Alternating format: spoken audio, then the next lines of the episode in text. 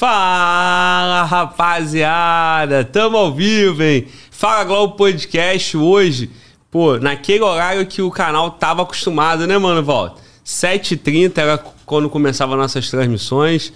Hoje nós botamos nosso horário às 19 horas para poder receber a Luciana. Então, é, é, isso aí. Tô até pensando já em voltar para esse horário de 19 horas, cara, porque realmente é o horário que a nossa audiência mais gosta. Vamos fazer um teste? Pergunta o pessoal no chat aí. Se Vou fazer enquete aqui. Faz uma enquete, entendeu? Porque a ideia das, das 18 horas ali, 17h30 era boa, mas só que muito cedo, tem gente que tá saindo do trabalho ainda, né? Mas ninguém veio aqui para conversar sobre isso, né? É isso. Todo mundo tá aqui, tá para ouvir. Luciana Fiaga, eu vou fazer um esforço absurdo, porque eu tenho um mau hábito aqui, estão puxando a minha orelha, fico chamando os convidados de irmão, não tem como hoje, né? Então tem que falar irmã, né? É. Mas se eu chamar de doutora, não fica muito formal, não? Pode ficar à vontade, pode me chamar de Luciana mesmo. Então tá. Luciana Fiaga, Fala Globo Podcast. Tamo ao vivo, pode falar, tá bom? Seja bem-vindo Então. ao canal, muito obrigado pela tua presença. É isso aí. Eu que agradeço aí o convite, muito feliz de poder estar aqui com vocês hoje para bater esse papo. Que bom. E um papo que a gente tá aguardando um tempo, né? Pois é, foi difícil a gente casar a agenda, né? É, antes eu tava em Brasília, mas nós estamos agendados desde quando eu cheguei aqui no Rio, acho que desde março, né? Sim, a gente agendou no início do ano, eu acho. Sim, sim. E aí chegou. Parecia 27 de, de julho. Eu falei, caramba, a agenda lá no dia 27. Rapidão passou, estamos aqui. É verdade. E essa semana eu tive que revisitar aquele documentário lá do Netflix, né? Acho que todo mundo que te entrevista fala, fala dele, né? E o Brasil inteiro ama aquele, aquele, aquele episódio pela postura da, da juíza, né? A juíza que estava ali é, falando, acho que o que todo mundo que está em casa gostaria de falar. Que é não, não é maltratar, não é, não é ofender, mas é, pô, fala a verdade aí, para com esse negócio que, ah, eu tava com a arma porque ele mandou eu pegar a arma, né? Então, como é que era isso lá? Como é que era aquele dia a dia? A primeiro dizer que eu, eu recebo assim muitas mani- manifestações de carinho. né? desde a época do documentário, eu já era é, reconhecida na rua quando ele foi lançado e as pessoas vinham de maneira muito calorosa, muito carinhosa falar comigo, que é algo que até hoje é, me deixa muito, muito feliz, né? Receber o carinho do, do, do público, receber o carinho dos brasileiros, né? Uma coisa que enaltece o meu coração. Mas ali, é, como eu já contei em algumas vezes, eu era, eu era magistrada nova, eu estava ali, é, eu era regional, então eu rodava por algumas varas, eu fiquei um tempo ali, eu fiquei quase, creio eu que quase um ano, cheguei a ficar bem amiga e foram amizades que eu cultivei. Os promotores, os defensores que, tra que trabalharam ali naquele documentário são pessoas muito queridas, de quem eu gosto até hoje. E, e ali era realmente muito, muito árduo, muito difícil de trabalhar, mesmo com a minha disposição de juíza nova, juíza jovem, mas era um ambiente muito triste, né? Porque uma coisa é você lidar com adulto, que eu tinha mais facilidade de lidar. Uma coisa é você condenar o adulto, colocar o adulto dentro do estabelecimento prisional. Outra coisa é um adolescente, né? Que a gente costuma dizer aí na linguagem jurídica que tem a personalidade e informação. E é mais ou menos isso mesmo, né? Você vê uma vida perdida, né? Você vê, assim, muito difícil enxergar uma luz no final do túnel ali. E aquelas broncas ali, é, eu tinha disposição para fazer aquilo e era com o melhor intuito, né? Eu, eu procurava, talvez, dar a bronca que aquele menino não tinha tomado em casa. Né? E por que, que ele não tinha tomado? Naquela época eu não pensava no porquê que ele não tinha tomado aquela bronca. Hoje em dia eu consigo ver por que, que ele não tomou aquela bronca. Né? Porque vem de famílias totalmente desestruturadas. Não que isso justifique de forma alguma o cometimento de qualquer, qualquer ato ilícito. Eu não, não penso assim, não. É, mas é, são famílias que não, não têm educação, não têm princípios morais, é, não conversam com seus filhos, seja por falta de tempo, seja por achar que é obrigação da escola, a formação moral, a formação de princípios, né, que a gente tem que oferecer para as crianças. E eu não tinha essa visão tão ampla que você vai adquirindo com a maturidade, não só com a maior idade, quando você vai ficando mais velha, mas com a, com a experiência que você vai adquirindo ao longo dos anos é, é, trabalhando como juíza. Então ali as broncas elas eram muito no sentido de tentar dar um sacode mesmo, de para que ele percebesse que aquele caminho era um caminho sem volta. Cair na real, né? É, que era um caminho sem volta, que aquilo ali não, não o enaltecia, né? Porque os, os meninos têm, infelizmente, é, hoje eu acho que até mais, o modelo né, o standard do menino que mora em áreas de comunidade, em área carente, não é o pai que está trabalhando, ralando. Não, é o traficante. Então ele quer vestir o tênis que o traficante veste, a camisa de time que o traficante veste, ele quer pegar as garotas que iguais, parecidas com aquelas que os traficantes pegam. E a gente tem é que de alguma maneira procurar livrar esse, essas crianças dessa visão, né? Porque essa não é a visão bacana, né? O, de repente o traficante ganha fácil, né? O que o pai dele vai demorar muito para ganhar, e vai suar muito, né? Vai se esforçar muito, mas é esse esforço que recompensa, né? A gente tem que mudar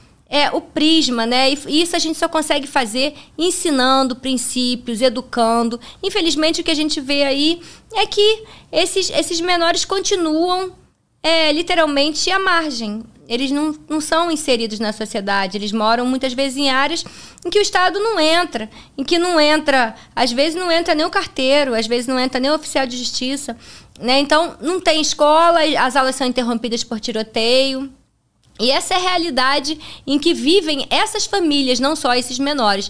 Não que de forma alguma isso possa ser usado como paliativo, né? Mas as minhas broncas ali eram no sentido, às vezes, até de substituir o que deveria ter sido feito em casa e não foi.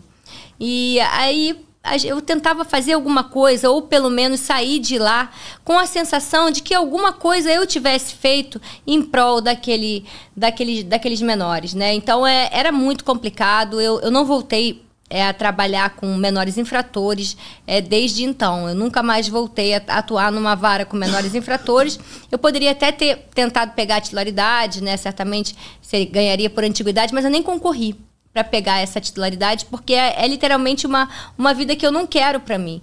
Porque é um problema para o juiz que você tá ali sabendo que ele não vai ter solução e que você tá lidando com um jovem, você tá lidando com um menino, uma menina que deveria ter uma vida pela frente, né? Como tem as outras, as outras crianças que a gente conhece, os outros adolescentes que a gente conhece, que deveria estar estudando, que deveria estar empenhado no estudo, empenhado em ser alguém, mas todos esses estímulos lhes faltam. Então, é, é daí ser muito desencantador você trabalhar ali. Eu diria essa é a palavra você fica desencantado, você fica. Então eu não queria, não quis mesmo continuar nessa, nessa seara, nessa área aí de, de menores infratores. Eu sempre gostei mais de trabalhar com os maiores mesmo. Mas aí você entende que esse choque de realidade tinha efeito? Porque eram. Eles, se eles não tinham isso em casa, ele precisava, em algum momento, ter esse choque de realidade, né? Alguém puxar a orelha dele. Eu acho que isso é o que faz aquele documentário ser tão, tão querido pelo público, né? Que, ah, tudo bem, entendemos, tem um problema social, o Estado não chega ali, mas em qual momento o Estado mostra para ele que, ó, não é bem assim? E aí, na, naquelas audiências ali, né, é, parecia isso. O efeito disso, que hoje, mais madura, é, e, ou, e, e, se também se você teve problema assim de jovem ameaçar ou levantar a voz ou, ou não, eu não tive problema. Não aceitar, né? Não, não tive problema com eles nenhum. Até porque eles não esperavam, eu acho, que o juiz pudesse ter aquela reação. De tentar dar uma bronca neles, de tentar, de alguma maneira, é, puxar eles para o caminho do bem, né? Sem querer fazer esse bem e mal, mas no fundo é isso, trocando em miúdos, né? O que eu queria dizer para eles é que eles podem optar por outro caminho, que basta querer, que de repente eles vão estar tá remando contra a corrente, mas vai valer a pena. Né? Então, é, é, era, o meu, era o meu objetivo ali. Eu não tive problema nenhum, nenhum deles. É, é, eu tentou levantar a voz, não que eu me lembre aqui. Eu cheguei a pegar um ali que foi antes do documentário, que era um, um, um menino menor até do que aqueles que aparecem no documentário. Talvez esse menino tivesse ali os seus 13 anos. E ele tinha uma série de crimes. Ele já estava naquela situação que a gente considera de muito difícil recuperação, né? Embora ele só pudesse ficar internado três anos pelo ECA, no etc máximo, né? e tal. É, e esse sim, é, foi um dos poucos, assim, muito abusados, assim, que eu posso dizer, falando de juízo menorista aí, é dos menores que eu peguei. Foi antes do documentário. Mas nunca tive problema de ameaça na vara da infância, nem nada disso. Mas abusado no sentido de desdém, assim? No sentido de querer me, me peitar, de, de, de eu, É, mas não foi nada demais. Mas foi antes do documentário. Mas era um menino que tinha uma FAI, que é a FAC deles, né? Uma FAI cheia, e cheia de crimes graves, FAI como latrocínio. É, a FAI uhum. é ficha de ato infracional, né? Hum. Então, é, ele tinha latrocínio, ele tinha vários crimes ali e em terra idade. Então, era um menino assim que aquele ali já não dava mais para puxar, sabe? Quando você vê que não dava, infelizmente não dava. Mas foi um dos poucos casos que eu tive ali dentro daquele juízo. Já tem muito tempo, né? Aquele documentário já tem mais de 17 anos que A gravação é 2005, né? Eu tinha vários casos ali, mostra a data, 2005, Sim, 2005, 2006. é. Tem bastante tempo. Sim. Pois é, e, e, e o, todo mundo que olha aquele documentário hoje, eu, eu imagino que 2023 já não. talvez não caiba mais.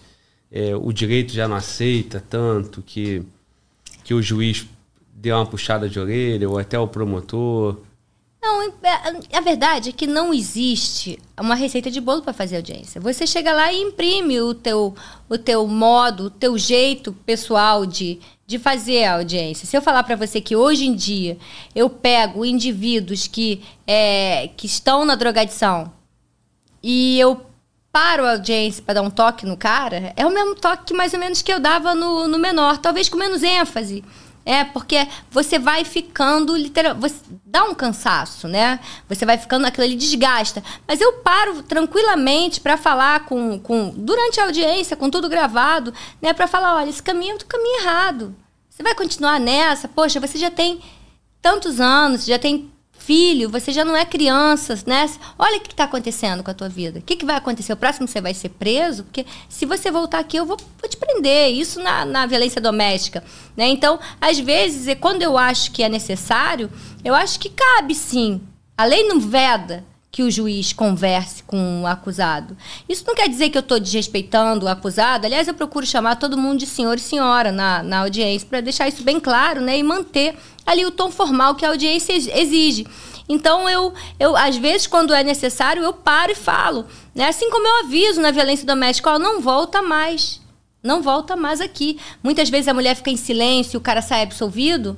Ó, aproveita, ela ficou em silêncio. Ela tá tendo um, ato, um ato de nobreza com você. Tem que tratar ela assim, ó. Volta aqui mais não. Esse toque eu dou até hoje. E, e, e se lá atrás você estava falando para jovens, adolescentes, e queria recuperar esse, esse menino, né? apesar de esse exemplo de 13 anos com latrocínio já, difícil acreditar que esse, que esse moleque sai, sai dessa vida do crime, né? É, Agora, na violência doméstica, você está lidando com um adulto que, que tem como.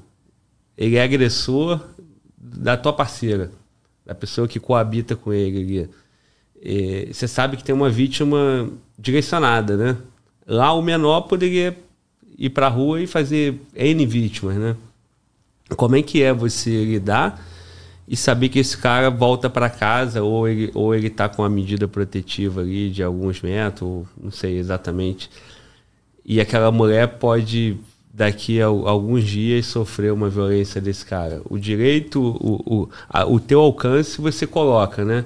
Mas a gente sabe que tem uma certa reincidência aqui também, uma quebra. Olha, a grande maioria da clientela de juizado de violência doméstica são de primários. Os réus são, na grande maioria, primários, mas são indivíduos que menosprezam a, a mulher. São indivíduos que humilham. São indivíduos que é, querem corrigir a mulher, que acham que a mulher é uma coisa que pertence a eles. Então, é, diante disso, eu tenho que às vezes parar e dizer que ela não é uma coisa, que ela não é uma propriedade dele, que ele não pode dar só um tapa, que ele não pode dar só um empurrão, que não é dado a ele fazer nenhum tipo de correção violenta para que a mulher se adeque à maneira que ele considera é, a, que ele considera adequada. É, adequada, a maneira que ele considera correta dela se portar né? É, a mulher é tão sujeita de direitos quanto ele. Né? Então a gente fica ali muitas vezes tendo que dizer isso. Mas ali a grande maioria é primário. Eu tenho alguns que são clientes, infelizmente, mais frequentes, né? Que, e esses a gente tem que estar tá sempre com o olho muito aberto para que não ocorra um feminicídio. Durante a pandemia existia a possibilidade da gente fazer a audiência online, mas em julho de 2020 eu já estava dentro do meu juizado fazendo as audiências pessoalmente. Eu tenho a sorte de ter uma sala de audiências com janelas.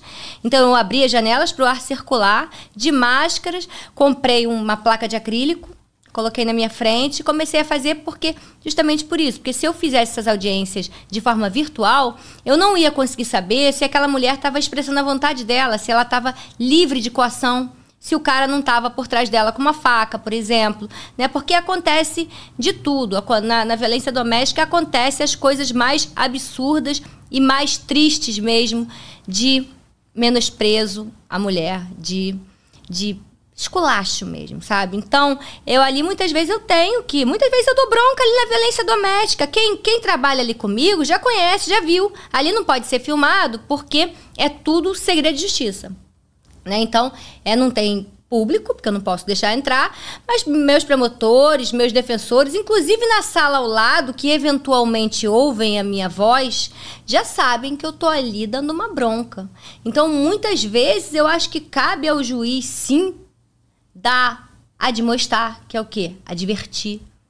É, e isso, quando eu tenho que fazer, eu faço, eu tenho facilidade para fazer isso. Eu não me sinto nem um pouquinho inibida. Eu faço mesmo, digo o que tem que ser dito. Se não gostou, eu lamento muito. Mas vai ouvir. Tá e aí. nesse momento, esse homem, o machão, o agressor, que, que esculacha a mulher, como é que ele se sente quando tem outra mulher ali na frente dando a bronca nele? Cara, é igual, é igual o réu da vara criminal. Carinha Pianinho. de anjo pianinho, não, não, excelência, claro que não, é. né? É, isso a grande maioria, né? Vez ou outra a gente pega esses figurões, né, que vão com uma banca de advogados para lá. Então esses já se acham mais intocáveis, né? Mas é, é, quando tem que falar também não tem não tem advogado, não tem classe social. Infelizmente a violência doméstica permeia todas as classes sociais, atinge a todas as mulheres. Então, não é só a galera de comunidade, não é só é, o pessoal que abusa do álcool, não. É, é, é o mais vasto, o mais diversificado é impossível. É, esse, esse, nesse ponto tem essa diferença, né? Porque se lá na vara da infância na vara da infância tem essa questão de você entender uma questão social, né? Você tem uma circunstância que levou aquele menor a isso, né? Quando chega na violência doméstica, isso aí vai por terra. Nada disso influencia. Você vai ter preto, branco, pobre, rico, magro, gordo, vai estar tá todo mundo ali. Porque aí tá dentro, é, é, interior, né? Tá no caráter. Lá também é, né? Eu, eu entendo. Não, mas não é não. Tem uma circunstância, né? Não, não é. Aí, aí os fatores estruturais que levam à violência doméstica, eles vão além. Né? Eles, vêm de, eles vêm de séculos. Né? Há séculos que a mulher é o lar. A mulher é patrimônio da família. Né? A mulher tá para agradar o homem. Essa é a mentalidade que todos nós fomos criados, não é verdade? Todos nós fomos criados de alguma maneira com esses valores sociais incutidos na nossa cabeça. Então, é, se você reproduz isso sem medida e sem limite, né? Foi-se o tempo em que a violência doméstica ela acontecia entre quatro paredes e ninguém fazia nada. Hoje em dia a sociedade está despertando, mas isso é uma evolução. Então, esses fatores são fatores sociais, fatores ambientais que também contribuem muito para a violência doméstica. A mulher que está na comunidade, a mulher que está isolada em áreas rurais, ela tem mais chance de ser morta, por exemplo, no feminicídio, do que a mulher que tem acesso a uma rede de apoio é, e tudo isso. Agora, esses relacionamentos abusivos, o fato do homem se achar um ser superior, o fato do homem é, ser dominante, é, vem vem, vem de uma sociedade que valoriza em excesso aquilo que é masculino em detrimento daquilo que é feminino. Aí isso se espraia por toda a sociedade. É, nós temos isso se espraiando na questão da representatividade política. A gente tem menos mulher do que homem, nós somos a maioria da população. Se, se espraia pelas posições de poder. Né? Nós temos menos mulher ocupando posições de poder no próprio judiciário. Quantas mulheres a gente tem no Supremo? Duas. Então, ou a gente muda isso, ou então a gente vai continuar sendo uma sociedade atrasada. Uma sociedade que está sempre atravancando o seu desenvolvimento. Então, essa, esses fatores, diferentes da, da, da, questão da infância, né, da, da vara da infância, os fatores que fazem é, com que a violência doméstica ela seja tão presente, né? O Brasil é o quinto no mundo que mais mata a mulher, isso é muito sério. Né? É, são esses fatores é, advindos dos papéis sociais é, que se espera que homens e mulheres tenham e dentro de uma caixinha, né? A gente tem que abrir a visão, né? Essa galera mais nova aí dá uma esperança porque eles aceitam com muito mais facilidade, né, as oportunidades iguais para as mulheres, né, porque isso tem que ser ofertado, né, ninguém quer privilégio para a mulher, não é isso. Né? A Lei Maria da Penha também não é um privilégio, é uma ação afirmativa, como é a política de cotas.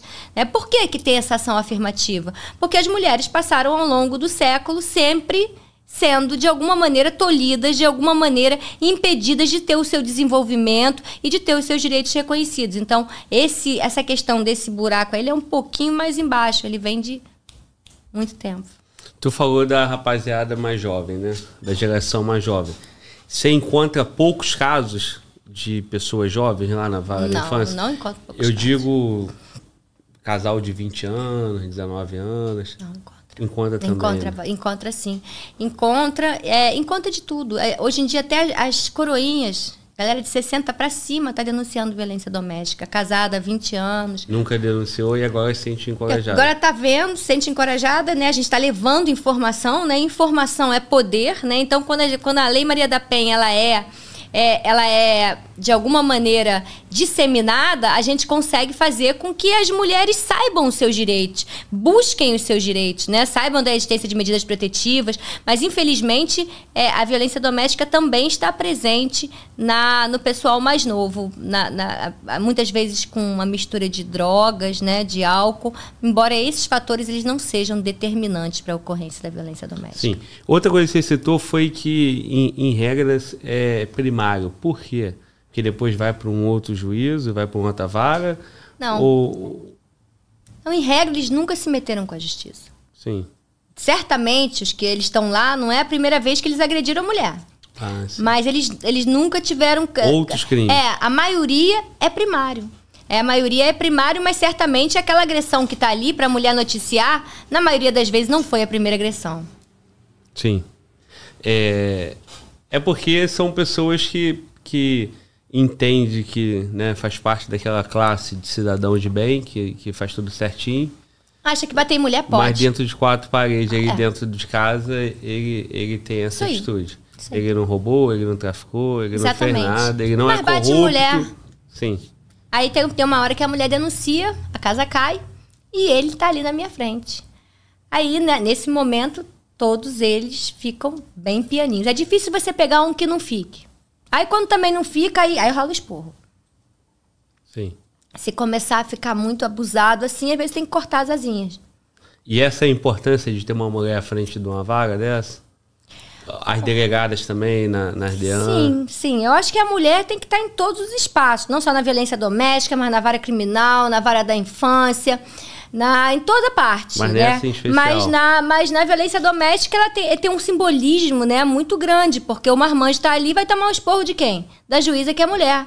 E vai ter que tomar, eventualmente, uma lição de moral de quem? Da juíza que é mulher. E de repente vai entrar solto e de repente sai preso. Acontece também. acontece. E sai preso por quem? Por uma mulher. Então, a, o mundo dá voltas. Né? Então, é, é sempre bom pensar. Eu gosto de falar sempre isso. A gente tem que sempre pensar nas consequências antes de fazer, que depois que está feito, aí já era. Sim, sim. Mano, volta, deixa eu te ajudar. Eu tô vendo um pessoal aqui falando. O que acontece? Nosso microfone, para quem tá em casa, rapaziada, eu tô vendo, o pessoal tá reclamando que o microfone tá na frente do seu rosto. Aí falou, abaixa esse microfone que a gente quer ver ela. Tá bom. Só que o microfone não, não, não abaixa. É, estão brigando comigo. Certo? Então como que a gente resolve isso? Simples. A doutora vai chegar um pouquinho pro lado com a cadeira. É, eu também não fico quieta, né? É, não, não. Põe na câmera dela aí, mano, volta. Pronto, resolveu. Se você chegar só um pouquinho pro lado, ou então até levar a cadeira mesmo assim, ó. Se tiver dificuldade, o mano não, volta tá vai te, te ajudar. Tá que bem, aí já tá resolve. Agora... Que ela fica de perfil agora? aqui, ó, e não atrapalha, tá bom? Deixa eu ajudar mais aqui. Só colocar o microfone assim, ó. Que a prioridade é funcionar. Vê se funcionou, mano, volta. Tá funcionou, né? Mano, volta. Obrigado, meu chefe. O mundo é pros safos, mano, volta. Tá vendo aí? Deu certo, né? E se tiver com problema do áudio aí, dá um. Dá um tá, tapinha já. aí e resolve, né? Muito bom. Olha só. Então eu te perguntei aí sobre a diferença né, entre, entre, um, entre atuar lá com, o menor. Você, você falou em, em alguma das entrevistas que depois você passou por Madureira, né? Madureira já era adulto, vaga criminal com adulto. Ai, lá era ótimo, eu adorava. Gostava muito de Madureira. Porque são, é outro perfil também, né? Era. Provavelmente aqueles jovens que continuaram no crime já estão adultos e não tem esse perfil do cidadão de bem, que não, que não cometeu nada de mal, né? É vara criminal mesmo. Aí é vara né? criminal é, mesmo, o cara que tem mesmo. problema com a justiça. É, é, é, Lá era. Eu gostava muito, né? Pegava aquele, todos aqueles, aquelas comunidades ali, até o Irajá.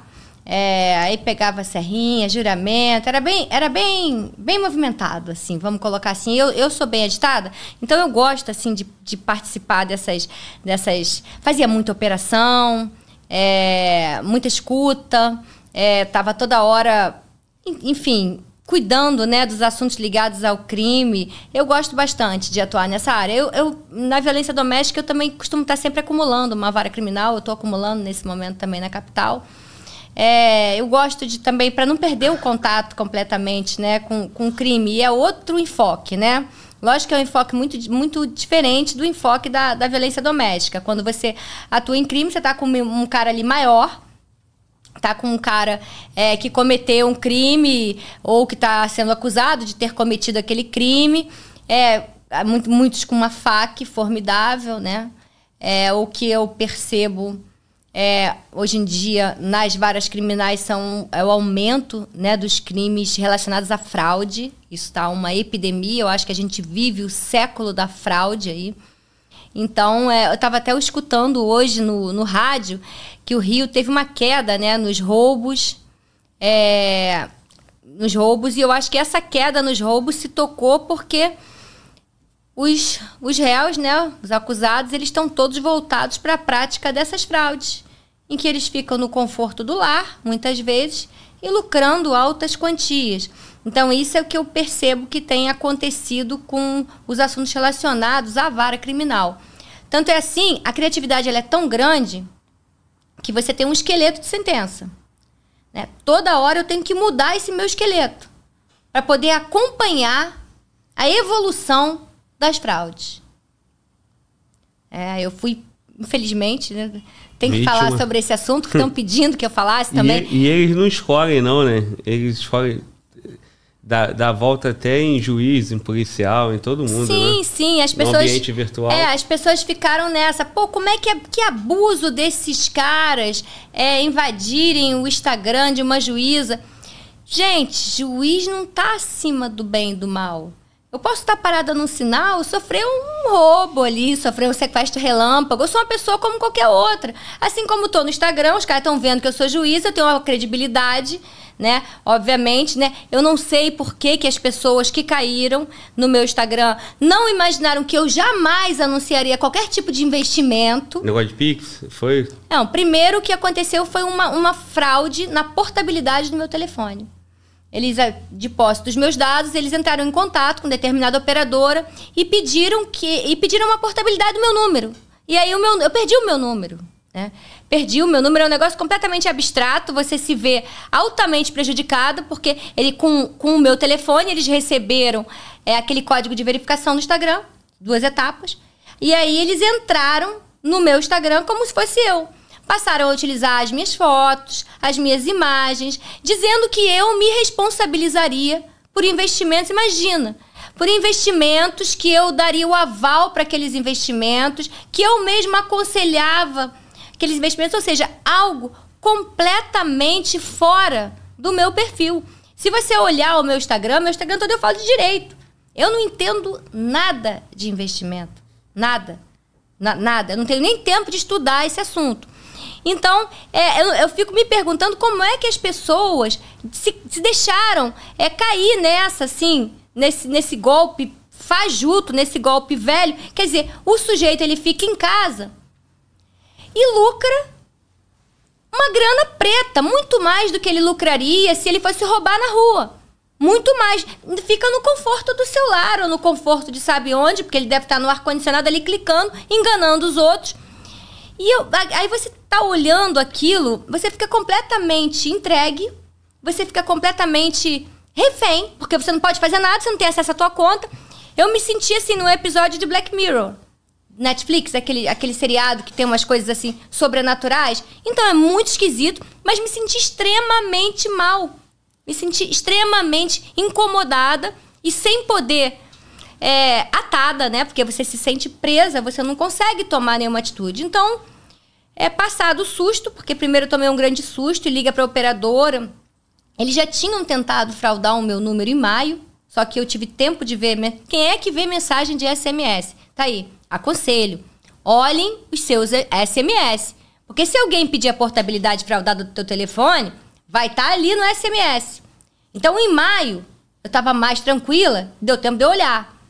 Essas duas semanas, estou dando aula direto, acumulando dois juízos, um criminal de violência doméstica. Não olhei o SMS. Um abraço. Foi o que pegaram ali, dali entraram. Então, olhem o seu SMS. Eu consegui recuperar. Eles, eles tomaram a conta e fizeram aquela postagem pedindo para fazer depósito. Várias postagens. Porque eu vejo alguns colegas policiais que eu sigo no Instagram. Aí tem lá Pix de 400 volta 1.500. Pix de não sei quanto volta 3 mil. Eu falo, pô, o cara também me ajuda, né? Quem faz esse depósito, né? Cara, Por que que tu vai depositar 400 reais e vai voltar 1.500? Esmola é demais, santo desconfia, né, cara? Esmola é demais. Cara, eu, eu, eu já tive ocasiões de olhar a minha conta, receber, ver que tem um dinheiro ali, não lembrar de onde veio aquele dinheiro, alguma aula que eu dei, que eu esqueci, que demoraram um pouquinho a pagar. E ligar pro banco, escuta, quem depositou esse dinheiro para mim? Né? A gente tem que correr atrás, com a esmola é demais, o santo desconfia. Então, não, nada que vem fácil assim, gente. Isso não existe. Né? Então, mas infelizmente, muita gente caiu. E dá para mensurar quanto. Cara, o prejuízo, prejuízo, chegou em aproximadamente 80 mil reais. É um prejuízo enorme. O, o safado que ficou fazendo isso, várias, o várias. bandido que ficou fazendo isso, ficou na moral. Isso deve ser uma empresa. Quer dizer, então, o que a gente percebe é o aumento. É, é um aumento que eu não sei nem quantificar de fraude. É muita fraude. Então a gente tem que ter muito cuidado. Não acreditar em nada fácil, porque dinheiro não vem fácil. Dinheiro é esforço, é trabalho. Né? Então qualquer coisa que vem fácil, tem que desconfiar. Né? Eu, eu só recuperei a conta rápido, para você ter uma ideia, minha linha telefônica eu não recuperei até agora.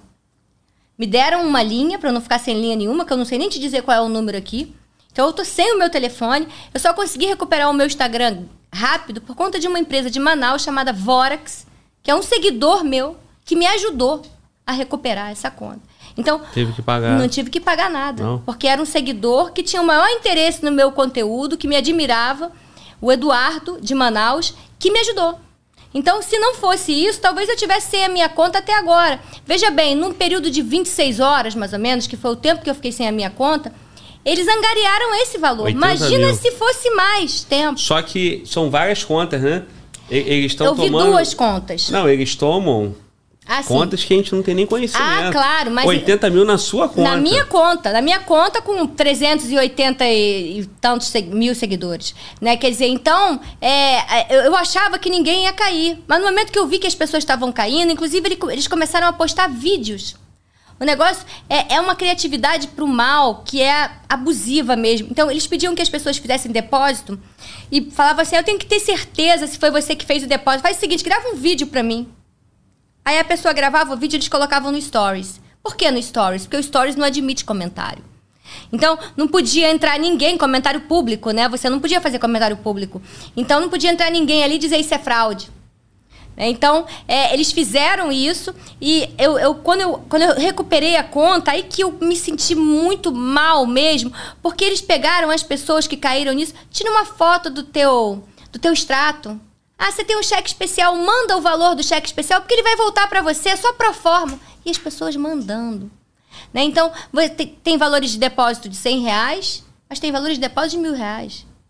Né? E, e, eles pedindo, ah, me dá esse valor de empréstimo, porque é só pro forma, vai te devolver, e as pessoas caindo nessa. Quer dizer, isso é muito revoltante. Eu fiquei muito chateada. Eu demorei mesmo até a me, a me recompor emocionalmente, porque eu fiquei extremamente triste, não pelo golpe, mas pelo fato de pessoas que muitas vezes precisam daquele, daquele dinheiro terem caído nisso e terem utilizado a minha imagem para dar esse tipo de golpe. Isso me deixou muito bolada. Então, as providências, é, todas aquelas que eu puder tomar, eu já tomei. Eu já registrei a ocorrência, eu já estou preparando uma ação contra as operadoras que têm responsabilidade, né? E Agora é identificar os culpados, ver de onde saiu, como é, de qual IP que acessaram a minha conta no Instagram e daí identificar. E eu vou atrás, eu vou até as últimas consequências para pegar quem fez isso. É, esse crime virtual é, só cresce, né? Na rua, roubo de celular e, e na internet é golpe de todas as formas. Todas as redes têm golpe aplicativo de relacionamento, tudo, tudo, tudo tem golpe hoje. E, e, e, talvez tá, é isso que você falou, né? Tá tendo uma mutação de, de crime. O cara deixa de, de ter um crime onde ele tem uma chance de perder, né?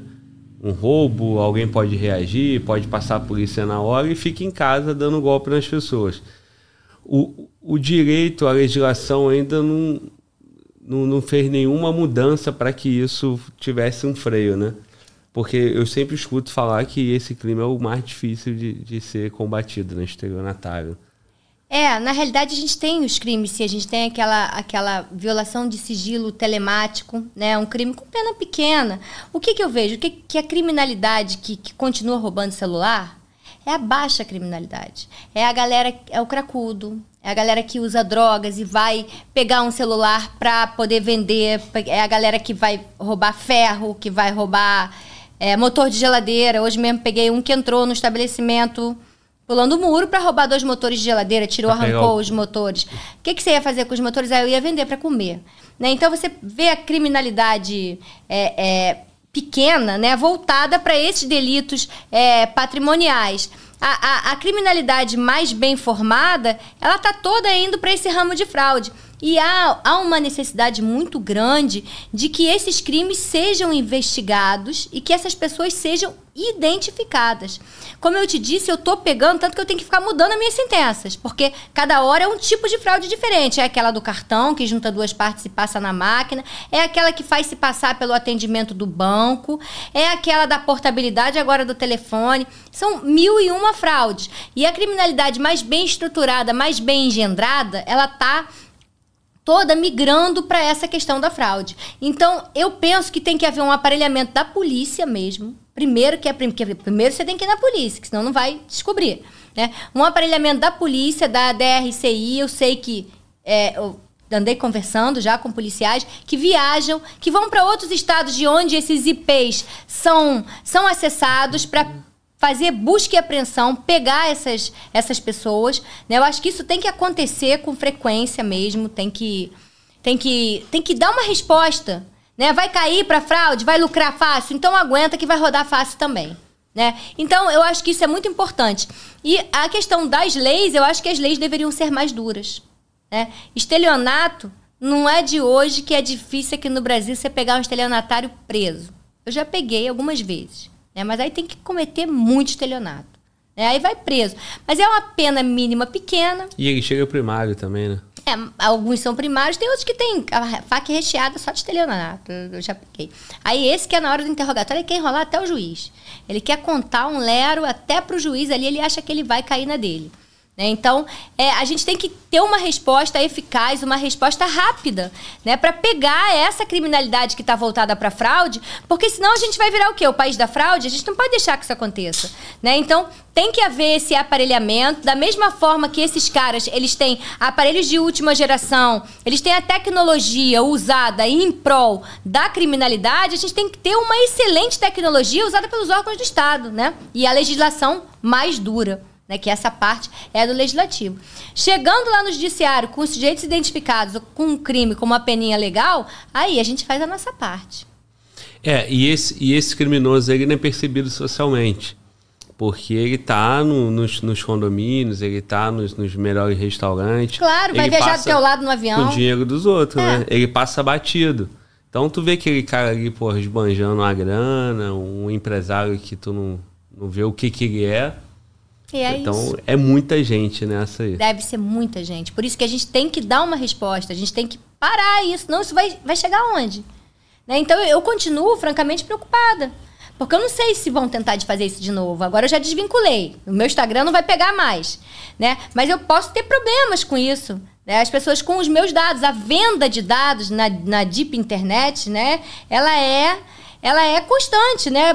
Qualquer um pode ter acesso aos dados de outra pessoa. Né? Então, isso, isso não é de agora. Né? Isso há pelo menos 10 anos que eu vejo isso. Geralmente, esses, esses sites, esses, esses locais que armazenam é, ilicitamente os dados das pessoas, eles têm sede nas Ilhas Seychelles, em países da África, onde você não consegue fazer chegar o comando judicial. Né? A gente tem que também ter uma, um time dessas redes sociais, é um time jurídico, que esteja jogando junto com o judiciário, isso é muito importante, a gente está falando a mesma língua, porque isso é em prol de todo mundo, em prol da própria rede social também, porque a rede social, de alguma maneira, é, é responsável pelo conteúdo veiculado.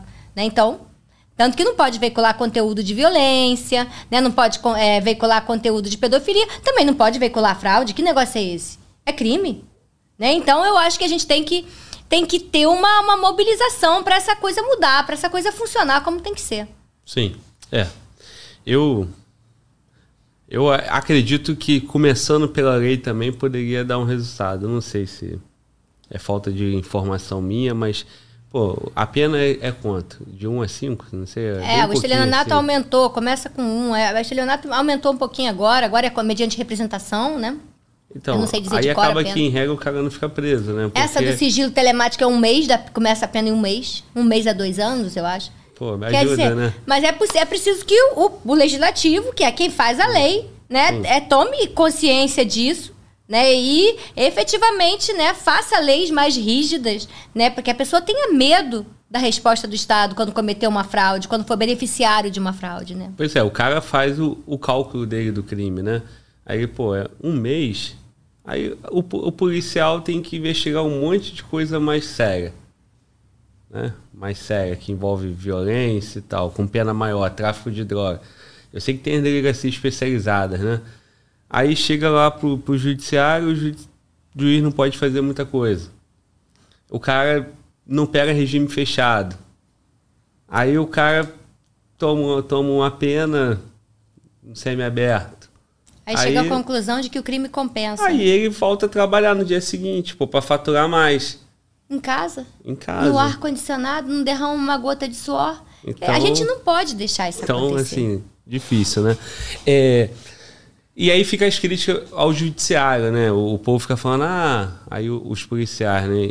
É, o, o Marcelo veio aqui, né? Terça-feira, aí ele falou, não, a pessoa que entra pro, pro Ministério Público ele tem a mesma vocação do policial. Policial, o Ministério Público e, e a magistratura, todo mundo tem a mesma vocação, que é a vocação por justiça. Não? Né? O policial quer tirar o cara da rua e tal.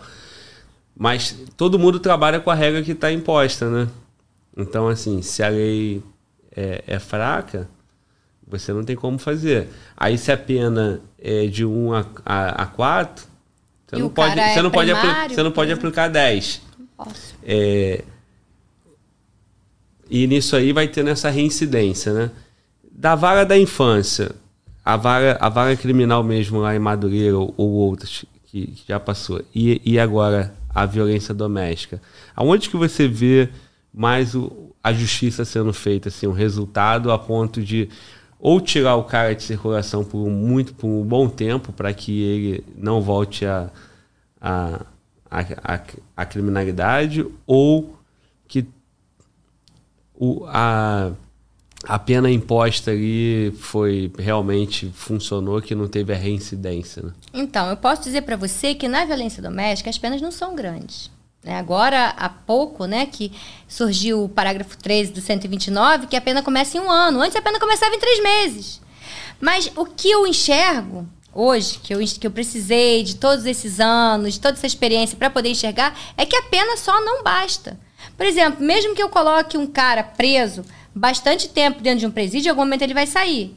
Então, é necessário que durante esse tempo que ele está no presídio, ele sofra intervenções do Estado. Não basta só socar o cara lá dentro, trancar e deixar ele lá. Porque não vai funcionar, ele vai sair pior. Né? Então, por que, que eu vejo que a violência doméstica ela tem, ela tem mais. Eu, eu vejo a minha atuação interferindo mais na sociedade? Porque não é só o prender o cara. Prender vai preso quando ele tem que ir preso. Né? Quando ele cometeu uma lesão grave, quando ele já é reincidente, que é a minoria dos casos. Mas a maioria das vezes a gente dá a protetiva. É, na maioria das vezes a protetiva ela é respeitada, o cara fica com medo, né? A gente vê as pessoas hoje temendo a Lei Maria da Penha. E, e, e os homens, uma vez condenados, eles vão para o grupo de homens. E nesse grupo de homens, eles conversam, não é, é, é uma condição do sursi da pena, da suspensão da pena, a maioria primário, cumpre a pena em liberdade. Mas tem que aparecer uma vez por mês em juízo, tem que cumprir algumas condições, não pode mudar de endereço, não pode sair do estado sem avisar. E também tem que frequentar o grupo de homens, que normalmente são oito encontros. E nesses oito encontros são debatidas as questões, né? São, é um, com respeito, com, é, tem que ser um local acolhedor. Porque homem falar de sentimento é difícil, né? O homem é normalmente travado. Geralmente o homem, ele tem como exemplo super-herói, né? Desde pequeno. Assiste o quê? Assiste super-herói. Já viu super-herói conversar? Não. Super-herói resolve tudo na base da violência. Então, para você desconstruir essas, esses estereótipos, né, que desde cedo ficam na vida das pessoas, a gente vê os homens hoje em dia um pouco perdidos com o fortalecimento do, do feminino, né, com a valorização da mulher que está é, ainda bem para todos, não é só para a mulher, que está cada vez maior o empoderamento feminino. Os homens estão buscando uma recolocação na sociedade, né? Qual é o papel deles? Aonde eles têm que se colocar? Então, nesse grupo de homens, isso tudo é conversado. É, isso tudo é mostrado, né? O, é falado da alexitimia, que é a dificuldade do homem de falar sobre sentimentos. É a dificuldade do homem se responsabilizar pela violência que ele cometeu. Então, tudo isso é conversado no grupo de homens e o índice de reincidência ele está em torno de 7% dos homens que completam o grupo de homens. Eu ia te perguntar se isso funcionava. Você já respondeu. Mas funciona por isso ou funciona porque é, é um perfil de pessoas que não estão tendo problema com a justiça? Funciona porque a, na violência doméstica, esse atendimento é além da pena, ele é multissetorial. Você penaliza o cara, você ensina ao cara como é que ele deve ser homem. Ninguém está querendo que o cara deixe de ser homem. Mas ele não precisa para ser homem e ter que obrigatoriamente bater na mulher, isso não existe. Né? Então você ensina o cara a se enquadrar nessa nova masculinidade, que é uma masculinidade saudável, né? Que não, é uma masculinidade que agride, que tem que se sobrepor ao outro. Isso é bom, não é só para aquele casal, eu repito, é para todo mundo. Né? E você atende a mulher, você fortifica a mulher emocionalmente, ela fica mais forte, ela fica mais é, com a sua autoestima mais elevada, mais cheia de si para que ela não se deixe mais humilhar, para que ela não, não seja mais um joguete na mão daquele cara. Então, como o atendimento ele é multissetorial, ele vai pegando todas as, todas as questões que envolvem a violência doméstica, o resultado para a sociedade é um resultado mais bacana. Né? Então, isso é que é legal de você trabalhar e ver o resultado do teu trabalho. Né? Eu tô lá há uns seis anos, eu acho. Então, eu consigo ver o resultado do meu trabalho. Coisa que na vara criminal eu não via. Não, o, o, crime, ele é uma paixão, né? Quando você gosta do, do, direito penal, você não consegue se ver livre dele. Então, por isso que de vez em quando eu estou sempre acumulando uma vara criminal, que é para não perder o jeito, né? Não perder a mão Sim. com a coisa. É, esse cara, esse cara não tendo um perfil, ele, ele, ele não quer ter problema com a justiça, né? Ele só a, a, agia de uma forma ali dentro do ambiente doméstico, mas ele não quer ter problema com a justiça, então ele se assusta. Tem isso também. Já o criminoso, não, ele está acostumado, ele está ele tá tendo problema com a justiça desde que ele tem 12 anos, 13 anos. Se ele continuou, ele não tá nem aí. Para ele, aquilo faz parte da vida dele. Sim. É, talvez por isso um programa desse tal, é, funciona na violência doméstica não vai funcionar lá na vara da infância, né? Não, na vara da infância a gente tem que ter um outro olhar, né? A vara da infância tem uma questão, a criança tem que estudar, a criança tem que ser interessada em aprender. Então, é fomentar é, essa, essa vontade, né? Essa vontade de ser alguém, Todo mundo sonha em ser alguma coisa, né? Toda criança sonha em ser alguém no futuro, né? É, é não podar esses sonhos. E como é que não pode esses sonhos? Dando pelo menos o básico, que é a saúde, que é a educação, que é esporte. Cara, esporte, a gente tava. Hoje eu peguei um táxi é, mais cedo. E eu, eu vi, a gente viu um cara saindo de um ônibus, assim, meio que correndo, né? Aí o motorista de táxi falou: não, o Brasil tinha que investir nesses, nesses meninos que estão aí praticando roubos, praticando furtos, é, porque eles iam ganhar uma, uma prova daquelas de atletismo. Já pensou? Se esses meninos tivessem, talvez, uma oportunidade de fazer um esporte, de uma corrida, salto em distância, pô, né, não, não estaria sendo usado toda essa habilidade para uma coisa muito melhor, mas eles não têm essa chance. Não quer dizer que tenha que passar a mão na cabeça deles. Todo mundo tem que ser responsabilizado. Né? Mas se eles talvez tivessem essas oportunidades, como colocar para fora essa energia de outra maneira que não correndo da polícia, né? Que não correndo depois de pegar um colar, seria muito bacana. É, eu, eu penso assim. Mas a gente, infelizmente, não tem isso na infância, por exemplo. Então é necessário isso é política pública, cara. Política pública. A gente está com um monte de política pública para a mulher.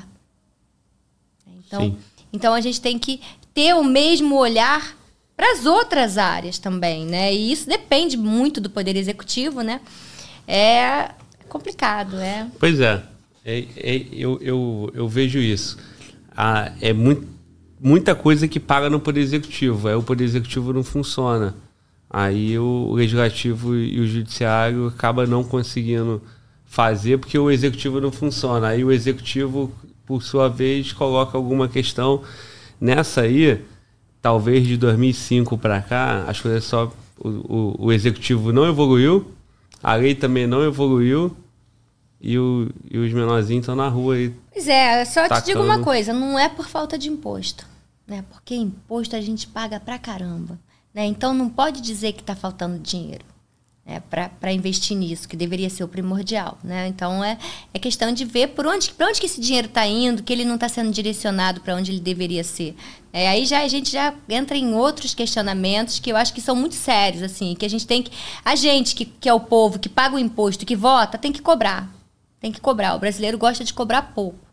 É, eu vejo, o brasileiro reclama pouco e cobra pouco dos seus políticos. Eu acho que a gente tem que ter uma atitude mais, mais incisiva e na hora de ser eleito, cara, o, o, o, o cara promete tudo. E na hora de, de fazer, ele não faz. A gente tem que cobrar.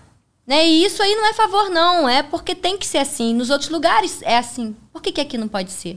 Então é, é, é muito complicado. É, por isso que eu gosto de, de entrar nas situações reais ali, que é algo que aconteceu uma história que dá o despertar pra gente, o legislador que não sabe, se por acaso ele vê um vídeo nosso aqui, ele vai, caramba, é esse mesmo? Pô, realmente, tá ruim. E a gente vai conscientizando tanto a sociedade quanto os agentes ali responsáveis pela mudança. Porque realmente, né, é chato, né? Porque assim, lá no papel do judiciário, você não tem como trazer a solução que é do executivo. Aí a gente vê um imposto tudo caro e nada funciona, né? A gente não sai do lugar e dá até uma desanimada. É, vamos vamos é, falar de situações reais. É, o que, que se via ali na, naquela, nessa vara da infância e adolescência. Como é que é você estar tá diante de um, de um menino, né? Que deveria, né? Ser um menino brincando com 12 anos e você sabe que já, já cometeu um homicídio, cometeu um latrocínio, latrocínio, bateu nos pais, espancou a mãe. Como é que é você olhar para uma criança ali, que às vezes pode ter idade de um filho, de um sobrinho, e tu é triste, vê né? como é que lidar com isso, não deixar que isso abale emocionalmente, não de deixar que isso influencie ali no, no teu papel de, de julgar. É bem triste, né, Cláudia? É complicado, né? Não tem nenhuma outra palavra que a gente possa usar. Então a gente tenta lançar a mão daqueles instrumentos que a gente tem na hora, daí servia a bronca, daí servia é, o, o esporro, na tentativa de, de, pô, acorda, meu amigo, que daqui a pouco vão te matar. E alguns eu cheguei a avisar aos próprios pais, né? E no final do documentário, é, não é todo mundo que é atenta, você vê é, alguns, é, alguns desfechos do que aconteceu com alguns Sim. dos jovens, né? Então, eu lembro que um deles eu avisei para a mãe, se ele voltar para lá, vai acabar morrendo. E foi o que aconteceu com um desses jovens. Então, você vê essas vidas se perdendo muito cedo. Inclusive, você fala assim, em um caso, não, vamos dar, é cria? Crian. Crian. Não, ele mora onde? Ah, não sei o que, na pedreira. Não, não tem condições de se ele voltar para lá. Essa mãe não tem pulso com ele. Essa mãe não tem controle desse menino. Se ele voltar para lá, ele tá traficando. Então, vamos dar um crião para ele. Aí foi decidido... É, o crião, o crião acho que não tem mais nem essa sigla. Hum, Hoje em dia tá existe. tudo diferente.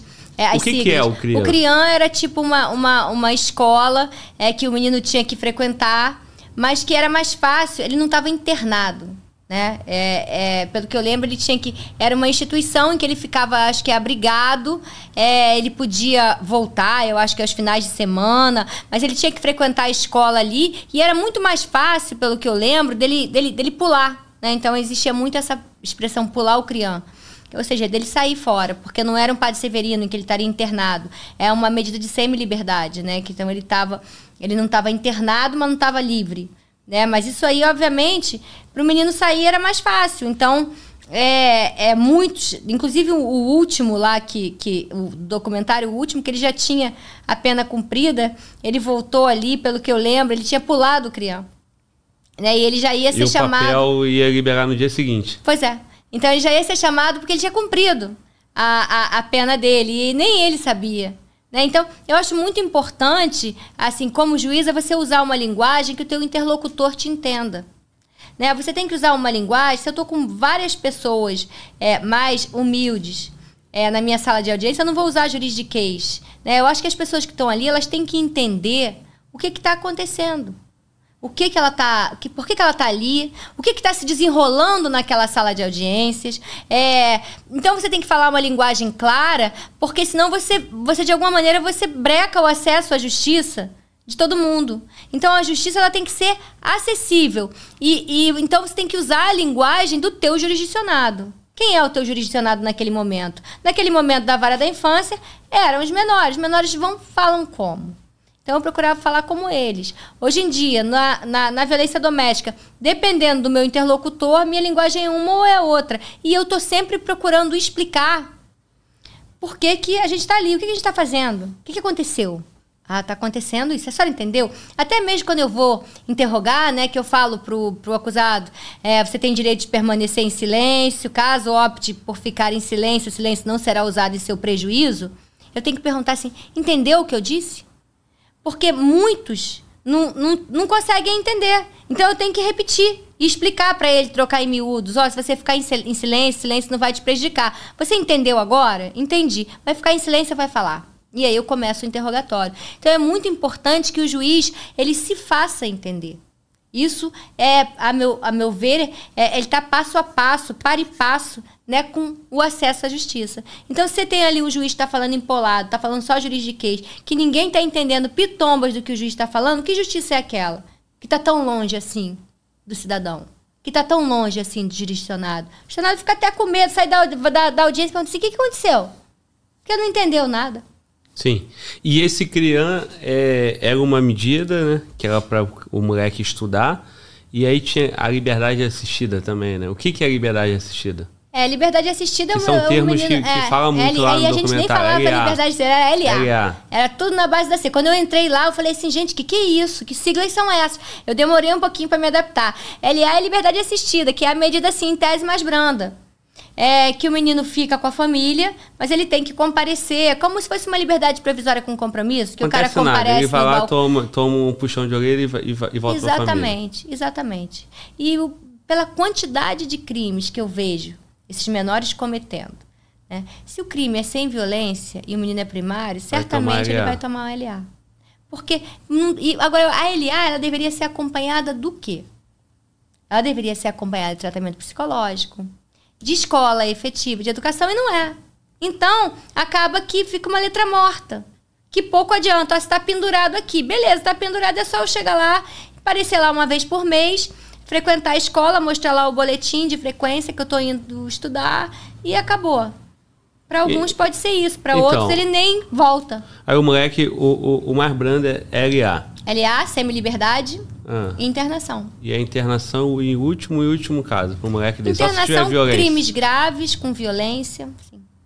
Aí o moleque vai e furtou na rua, um celular, um cordão, LA. Dia seguinte ele volta pra lá, furtou de novo. Quando volta, LA novamente? Mas aí ele já não tá no primeiro, né? Sim, quando ele tá no. Eu, olha, Mas eu- se ele não foi. é, se, se ele tiver. Eu digo o seguinte: se ele tiver. É pra entender mesmo, Aham. tá? Até porque isso aí, pra gente que, que tem o celular furtado ou o cordão puxado, nossos pais, as crianças na rua, os adolescentes, a gente tenta entender, dá até uma certa raiva, né? É, se ele foi lá, bateu lá uma vez. Quando ele volta na segunda, o processo não concluiu, então ele também continua primário. É assim que funciona? É, ele continua primário, mas ele já tem uma anotação. Já tem uma anotação. É, e naquela época, é, furtos, dificilmente o menino vai pegar uma internação. Até porque a gente não tem tantos estabelecimentos assim para colocar tanta gente assim. Então, por isso que eles ficam na rua diariamente Pois e diariamente é, furtando. hoje em dia eu não sei como tá. Eu tô afastada desse, Sim. desse assunto desde 2005. O que eu vejo é que a gente tem duas excelentes juízas. Agora essa vara foi subdividida. Uma é só para execução da medida e a outra é para as audiências de instrução e para atribuição da medida cabível. Né, Eu sei que é, elas estão buscando fazer várias melhorias, né? mas é, o que, o, que, o que a gente observa é que não depende só das juízas, do judiciário, né? Tem uma função forte do executivo aí, do mesmo jeito que tem que construir presídio, tem que construir é, é, locais para esses menores ficarem internados, escolas para eles estudarem e todo aquele resto que eu já falei de monte. Né? Então, eu não sei como é que tá hoje. Eu não sei se, o- se o moleque no quarto furto ele vai internado. Acredito que não. É, o mecanismo que tem, né? É, ele não é bom. Aí vamos lá, deixa eu fazer uma pergunta. O policial tá na rua. Esse moleque escolheu a vítima errada. Se o policial reagir e efetuar tiro em cima dele, tá lascado, né? Não, Porque ele, ele- usou fogo, ele usou uma arma de fogo. não. Não, mas ele foi ameaçar o policial, foi tentar furtar o policial. O policial tá em legítima defesa. Sim. Não tá tranquilo. Em tese. Em tese tá. Sim. Em tese tá, dependendo do que ele for fazer. Se o policial for se defender, dificilmente esse policial vai, vai ter alguma medida mais grave. O difícil Eventual é o policial, excesso. O policial vai ter que é, convencer disso, né? Vai É ter que comprovar que ele estava em legítima defesa. Uma vez comprovada a legítima defesa, é, ele, vai, ele vai reagir como? Tem muitos menores desses armados também, né? A gente não pode esquecer Ou, disso. ou simulando tá armado. né? É, mas aí simulando Ele pode não estar tá Ele armado, vai botar pra simulou teste, vai botar pra jogo pra ver se morre? Ah, Não vai, né? Então vai É. se exigir que tipo de reação. Então eu acredito que dificilmente a pessoa que comprove que está em legítima defesa numa situação dessa vai sofrer uma punição. Acho que dificilmente. É, porque tem uma certa tem uma insegurança até para as pessoas reagirem contra, contra esse- esses moleques. Porque Pra eles são todos. muito. É muito novinho, 11, 12 anos. Vem em bando. Cara der um soco bem dado na cara do moleque desse, ele desmonta. É, é- tem 11 anos. E aí depois, que é isso, Com meu 11 Deus anos ainda é criança. Aí não pega nem internação, não pega nada. Só a partir dos 12, que é considerado adolescente. Meu Deus. Não dá nem pra usar o jiu-jitsu, mano, volta. Senão tá lascado. É, bem complicado. A gente, é, a gente vive uma- com uma horda, uma verdadeira horda de menores sem, sem ocupação. Agora, por que, que esses menores estão sem ocupação? Eu acho que essa é a pergunta que tem que ser feita. né? É óbvio que também ninguém quer ser roubado. Né? Nem quer dizer que porque eles estão sem a educação eles possam roubar. Mas é, o, a origem de tudo está aí. É a falta da, da, do investimento nessa juventude, que é o futuro. Que a gente vai ter aí. É Sim. isso. O que mais te impactou lá nessa época? Assim, de caso? Você consegue lembrar, forçar na memória? Eu sei que tem bastante tempo. Tem bastante Senão tempo. Senão a gente vai para essa parte mais é, recente de agora. Tem, tem bastante tempo. Eu lembro desse menino, que era um menino franzino. Anos. Era um menino franzino, não lembro se ele tinha 13 anos, não lembro. Mas lembro que ele era um menino pequeno e franzino. Mas ele, ele realmente ele já estava totalmente, infelizmente, contaminado. Certamente não deve mais estar vivo. Né? Era um menino novo. Né? Então eu lembro desse caso. E esse caso não, ele não fez parte do documentário porque ele foi anterior ao documentário. Sim. Foi antes. E, e tem um caso lá no documentário que você fala assim: não, não, não, calma aí, eu vou ouvir a vítima. Quero ouvir a vítima. Você eu já ouvi. Como é que é o, o a, a, vítima é, nas audiências? O peso da vítima, né? Cara, as vítimas chegam apavoradas, né? Não só em vara da infância, mas em vara criminal mesmo. Hoje eu peguei uma de é, é, aquele Airbnb. É, ela, ela fez o aluguel. Fez tudo pela internet? É, tudo pela... Não, o cara até ligou para ela, não estou conseguindo pagar pela Airbnb, posso te pagar pessoalmente? Posso te fazer um Pix? Pode. Fez o Pix, foi para lá. Aí a sorte é que a mulher morava no mesmo prédio, né? Porque parece que a cachorra começou a latir. É, os caras estavam em cima, né? E a mulher embaixo. Ela abriu a porta, no que ela abriu a porta, ela já viu eles saindo com televisão, garrafa de bebida, jaqueta, tudo. Aí deram um azar porque era ali perto da coroa ali no Rio Comprido, Santa Teresa, Rio Comprido. E aí eles correram em direção à comunidade, e quando correram em direção à comunidade, o povo da comunidade não perdoou, né? Aí apanharam, saíram hospitalizados. É, mas a vítima, ela chega, foi o caso dessa senhora, chega apavorada. Chega atemorizada. Aí não, não quer prestar depoimento na presença dos acusados, é um direito que as vítimas têm. O acusado sabe onde ela mora, ela tem medo disso. Estava é, preso. Um deles estava preso Mas porque não era, não, era, não era nem primário. O outro ganhou a NPP. O que, que seria? A Acordo de Não Persecução Penal. É uma novidade Sim. do pacote anticrime, né, que cabe em determinados crimes, cuja pena máxima a pena máxima não seja grande, eu não lembro exatamente qual é, não cabe na violência doméstica, não é aplicável a violência doméstica, está escrito na lei. Então ele faz um acordo, ele confessa para o Ministério Público, não é para o juiz. Ele confessa para o Ministério Público que ele cometeu o crime, ele aceita o acordo, geralmente é um acordo, ele vai prestar serviços, ou ele vai pagar uma certa quantia para uma instituição credenciada do tribunal, ou ele vai, é, enfim, doar sangue. Pode ser vários tipos de acordo. Se ele descumprir aquele acordo, ele vai ser julgado. Ele vai, o processo vai andar. Né? Então, esse ANPP, um deles estava com esse ANPP e o outro, porque não é, mas tem que ser primário, não pode cometer nenhum crime no período que ele vai estar tá cumprindo o acordo, tem que obrigatoriamente confessar o crime. Então, isso está na, na, no pacote anticrime. Tem uma grande discussão se isso se aplica aos processos em curso, se é só aqueles que não teve denúncia ainda, porque em tese não pode ter o recebimento da denúncia. Então, tem uma grande discussão se isso se aplicaria, por ser um instituto mais benéfico, nos crimes anteriores ao pacote. Né? Então, é Aí tem, aí tem a discussão Sim. técnica. Pô, eu achava que o pacote anticrime tinha deixado mais duro, mas. Né? Cara, de anticrime ele só tem um nome. Pois é, que isso. O cara é, faz achei, o acordo, achei, vai para casa. Achei. Proíbe o juiz de prender. É, o pacote Deus. anticrime proíbe o juiz de prender de ofício, né? Depurou o sistema acusatório para os mais... Mais é, As pessoas mais... É, como falar? As pessoas que admiram mais esses aspectos, né? Mas acontece que na Lei Maria da Penha tem um artigo 20 lá que diz que o juiz pode prender de ofício. É, então, existe uma discussão. Há uma recente decisão do STJ que diz que o juiz só pode prender se o MP pedir alguma medida securatória diferente da prisão. Ele, como ele não é um mero homologador das medidas requeridas pelo MP, ele poderia prender nessa hipótese. Então, é, eu, assim, raramente uso esse artigo 20, né? Mas é, se eu tiver necessidade de usar, eu vou usar, vou fundamentar bem. Mas a verdade é que o pacote anticrime ele fez essas modificações todas tornou o crime de, de estelionato condicionado à representação. É, é anticrime, né? Porque se não chega a ser, ser julgado, não é crime, né? Deve ser isso. Se a gente enxergar por essa ótica. É para fazer não chegar lá, né? É, enxergar né? assim. Se o cara não tá condenado, não, não, não tem, né? Isso aí. Deve ser essa a ideia. E, sobretudo, protege quem tem interesse em estar mais protegido, né?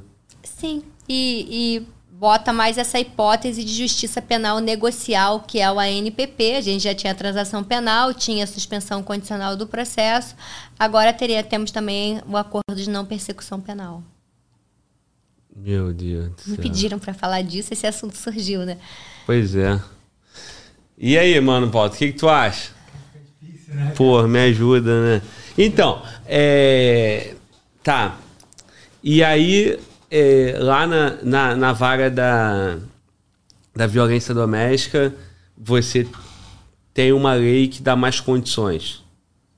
Tem uma lei que, que, Que é deixa uma- o juiz deferir medida é que é protetiva de nome? É uma lei ofício. específica? Lei Maria da Penha. Não, então, nesse caso, fala que é uma lei, não, não é código penal, é uma lei É uma lei específica. específica. É, é. E aí essa lei traz todas as condições Traz. próprias. Traz toda uma condição protetiva para a mulher. E por que para a mulher? Por conta da desigualdade histórica que a mulher passou. Então, diz-se que é uma ação afirmativa. É uma lei multissetorial, multidisciplinar, porque ela não prevê só a punição. Ela prevê que o juiz saia a campo, celebre convênios, então, convênios com o Estado, com o município, com organizações não governamentais. Tudo isso para a gente poder ter uma política de atendimento à mulher que é, seja decente. Né? E a gente tem. Aqui na capital, pelo menos, a gente tem, eu sei que tem interior que não tem. Então cria toda uma rede, né? Uma rede de atendimento à mulher, que são as DEANs, Polícia Militar, Patrulha Maria da Penha, Guarda Municipal, Ronda Maria da Penha, serviços que funcionam extremamente bem é, esses dois últimos. É, a, a questão das, das DEANs, a gente está com uma, uma sintonia muito boa com a Polícia Civil também, fazendo capacitações constantes, que a gente tem que estar sempre fazendo capacitação. Porque essa, essa, essa vontade de fazer tem que estar sempre sendo renovada, né? E a gente faz essas capacitações de muito bom grado com todo esse pessoal que atua, né? Setor de, de psicologia, de saúde, assistência social, emprego, porque essas mulheres precisam ter um emprego, muitas não saem do relacionamento porque dependem financeiramente do indivíduo. Né? Então, essa questão dos grupos, a gente tem um apoio legal da CEAP, esses grupos. é, eu tenho autores de, de violência que frequentam esse grupo na CEAP. Então, a gente tem todo mundo trabalhando em todos os setores, que é o importante, né? porque não é um problema só de punição, né? é um problema, sobretudo, da sociedade. Eu escuto muito policial militar, principalmente aqueles que atuam na RP, né, que é a Rádio Patrulha, que é aquele que atende a ocorrência de 190. Eles falam que muitas das vezes as mulheres querem. é, não, quer que, não quer levar o caso para frente. Chama a polícia, porque naquele momento ela tá numa situação de extrema urgência. Aí o policial chega lá doido para levar o cara agarrado e elas acabam. Dá para dar só um susto nele e tal. Nesse caso, é, é obrigado levar? Tem que ter a representação dela? Não, né? Olha só, tem muitas mulheres que não querem ver o autor da violência, que na maioria das vezes é seu companheiro, é o pai dos seus filhos, preso. Elas só querem viver sem a violência. Tão básico, né? Você querer ter uma vida sem violência. Sim. Então, no momento, mas no momento que ela chama a polícia, que o policial chega ali, ele olha para aquela mulher, ele vê a mulher ferida, ele vê a mulher machucada, ele tem que levar todo mundo para delegacia. E a pior coisa que pode acontecer, que eu não canso de falar isso, é a mulher depois de vencer a vergonha, vencer o medo, depois de pensar nisso tudo, não quero ver o pai dos meus filhos preso, é, é, tratado como um criminoso. Ela vai na delegacia, às vezes, quando não chama o 90, e aí o policial diz assim: ah, volta pra casa, vocês vão fazer as pazes. É a pior coisa que pode acontecer. Porque, assim, Deus sabe o que aquela mulher enfrentou para estar ali. Essa muito, muita coisa, né, que tá passando na cabeça dela. Então, outro dia eu tive um que a, a, a vítima veio me dizer que ela chegou pro autor do fato e falou assim: o policial chegou pro autor, ah, se preocupa não, vai tranquilo, eu também tô respondendo. Pelo amor, né? Não dá para falar isso. Então a gente vive capacitando, as coisas estão melhor, melhorando, mas a gente escuta as reclamações, anota os nomes e aí vai conversar. A gente faz reunião de rede uma vez por mês. Né? Para a gente ver aonde que está falhando o serviço e ajustar. Nem todas as áreas deveria ser assim. Né? Em todas as áreas, na área criminal, por exemplo, deveria ter uma fiscalização mais, mais forte dentro desses presídios, né? por parte até do Ministério Público mesmo. Eu pego diversas mulheres que estão ameaçadas com o cara preso. Então elas chegam em, em audiência, me mostram o telefone assim, olha só o que, que ele me mandou da cadeia. A foto do cara, do bonito, dentro da cadeia. Nude. Não, nude não. Ele manda foto para intimidar ela. Ah. Entendeu? Recadinho, ó, audiência dia tal. Você vai depor? Manda o irmão que tá é, solto. Inaceitável ele ter é, acesso. É. Como é que ele tem telefone celular lá dentro? Né? E, e, são, e são algumas, alguns estabelecimentos prisionais pontuais. Né? Que, que eles são. Quando isso acontece, isso acontece em dois com muita frequência. Mas aí vocês comunicam a VEP lá? Eu comunico ao diretor do presídio, que é para ele investigar, Direto. senão eu vou responsabilizar ele administrativamente. Eu comunico ao grupo de monitoramento e fiscalização carcerária, que é do tribunal, que tem juiz, tem promotor, tem policiais. E eu comunico a corregedoria de polícia. Porque alguma coisa tem que ser feita, né? Alguém tem que entrar na cela, ver cadê esse telefone, porque não é possível. Né? Semana passada mesmo eu peguei dois casos de, de, de comunicação dentro de presídio com telefone celular. O cara tá com o telefone lá, que negócio é esse? Ele está usando para ameaçar a mulher, o que, que eles não estão usando? De repente, muitas dessas fraudes estão partindo de dentro de presídio. É, esse é um clássico, né, de antigamente, né? Melhorou muito, evoluiu muito o sistema prisional, mas ainda tem essas falhas, né? É. é. e, esse, e esse público aí não tem medo da justiça. Que ele já tá com cadeia desse tamanho. Ele já tá, ele já ele tá não tá nem aí. Não, eu peguei presi, eu peguei pre, é, presídio federal em Madureira, esses criminosos alto grau aí, uhum. lá em uhum. cima na cadeia do tráfico, cara próprio se defendendo, o cara sabia os artigos. O cara não precisava de advogado não, saca? Uhum. Ele mesmo era o próprio advogado. Até o momento, eu deixei ele perguntar, eu deixei. Até o momento que as perguntas passaram a ser ofensivas. Aí eu, aí eu parei, ó, parou, ofender não. Tô deixando você perguntar. O cara, nem, cara não precisava nem de advogado. O cara já sabe. Ele já conhece como é que a coisa funciona. E ele é tão escolado que ele mesmo sabe exatamente o que está acontecendo. Então é. Então, mas isso aí é porque no Presídio Federal a LEP ela é cumprida na sua integralidade, senão quase 100%. Aí o cara tem acesso. Ele tem tempo, ele tem acesso a livro, ele estuda. A cadeia dele é, é grande. Não, e que eu acho salutar. Se o cara estiver lá dentro estudando, mesmo que ele esteja estudando ali para se, defender? se defender, salutar. É melhor que a cabeça dele tá funcionando para outras paradas, né? Ele tá mandando cartinha, ele tá mandando recado, ele tá usando às vezes até o próprio advogado para noticiar fatos ou mandar que as coisas aconteçam de determinada forma aqui fora. Né? Eu acho que estudar deveria ser em todos os lugares. Mas esses criminosos que são. que respondem a vários processos, que estão lá, eles sabem de tudo, cara. Eles não precisam nem de advogado. Eles estão muito espertos, estão muito é, é, descolados, né? Mas aí, quando começou a ficar ofensivo para os policiais, que eram as testemunhas, aí eu, ó, parou. Aí, nessa maneira você não pode perguntar. É isso em Madureira. Em Madureira era. Então, Ma Madureira pega pela região ali, certo? Uhum. Então, qual é a área de Madureira? Aquela vara, tudo, todos os crimes dali ao redor vai para a vara criminal de Madureira. E São ali duas. tem muita comunidade. Tem muita. Pegava Então, muita. tráfico de drogas cai Deveria um ser maior. Deveria ser maior. Eu pegava mais roubo do que tráfico. Quando na realidade eu deveria ter, pegar mais tráfico. Mas quando eu comecei a mexer nisso, foi justamente a hora que eu vim para a capital. Porque eu já estava ali há mais tempo. Você precisa ter um tempo para conhecer né, as pessoas que estão nos batalhões, é, conhecer os policiais que são realmente sérios, né? A gente tem em todas as áreas, a gente tem pessoas sérias e pessoas não tão sérias. Né? Então, quando eu fiz três anos e meio lá, que eu já sabia perfeitamente ali quem era quem e aonde estava falhando, porque sempre me estranhou muito eu pegar pouco tráfico na primeira vara criminal de Madureira. Né? Então, quando eu comecei a ver as origens desse problema, foi justamente no momento que eu saí. Minha família dando graças a Deus. Mas isso porque não tinha apresentação de traficante, é isso? Certamente. Por algum motivo, né? Certamente tinha menos do que deveria ter, porque é cercado de comunidade, todas com tráfico. É. Várias facções naquela época. Época de 2000 e 2016. 2000, a 2016 até mais ou menos 2019. Aí tem aquelas guerras ali, Serrinha, não sei o quê. Congonhas, tinha até Cracolândia, Cajueiro, todas aquelas comunidades ali. Para você ter um número maior de roubo, porque era muito roubo.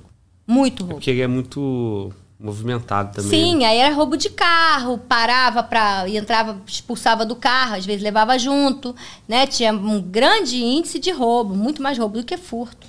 Né? Então eu estranhava por que, que tinha tanto mais roubo do que tráfico, que a meu ver deveria ter mais tráfico e por algum motivo que eu não consegui saber exatamente qual era, mas eu desconfio, não chegava o tráfico para mim jogar. Mas o que, que a vaga criminal pode fazer para melhorar, não só em Madureira como no Brasil todo? É, o porque, que, que ela pode fazer para é, melhorar? Porque assim, eu digo o seguinte: é, o que não chega, como que, como que é, pode movimentar os outros órgãos a entender por que, que não está chegando criminoso de tal crime, sabendo que ali é uma região complicada? Sim, a gente, a gente é, é, o juiz tem que autorizar operações, né? Operações que envolvem quebra de sigilo, quebra de sigilo telefônico, quebra de sigilo é, de mensagens de telefone celular. Tudo isso tem que chegar no judiciário para que o judiciário, é, se preenchidos os requisitos, defira aquela quebra de sigilo. Então, através de operações, é perfeitamente possível identificar onde é que estava a ponta do problema, lá no caso de Madureira. Por que, que os tráficos não chegavam? Não chegava o pedido, né? Não chegava, não chegava o RO, não chegava na delegacia. É, por algum motivo ele morria ali de alguma maneira. E por que que não? Como é que morria? Como é que se descobre isso? Né? A polícia civil, que é a polícia investigativa, né, pode empreender investigações, né, e, e no, nesse final aí que eu tive lá, estavam sendo encaminhadas essas, essas investigações. Estava bem bacana, porque eu tinha grandes operações que eu deferia, quando era o caso, os sigilos, e com isso nós íamos prendendo vários. E prendia até aqui de Niterói, acabava ficando prevento o meu juízo. Né? Então, com isso, a gente já estava naquela fase de estudar onde estava o dinheiro do tráfico. Aí, pegando as empresas para onde era distribuído os, os valores arrecadados é, é, nas, nas bocas. E foi justamente nesse momento que eu saí. Então, tudo é um trabalho de investigação.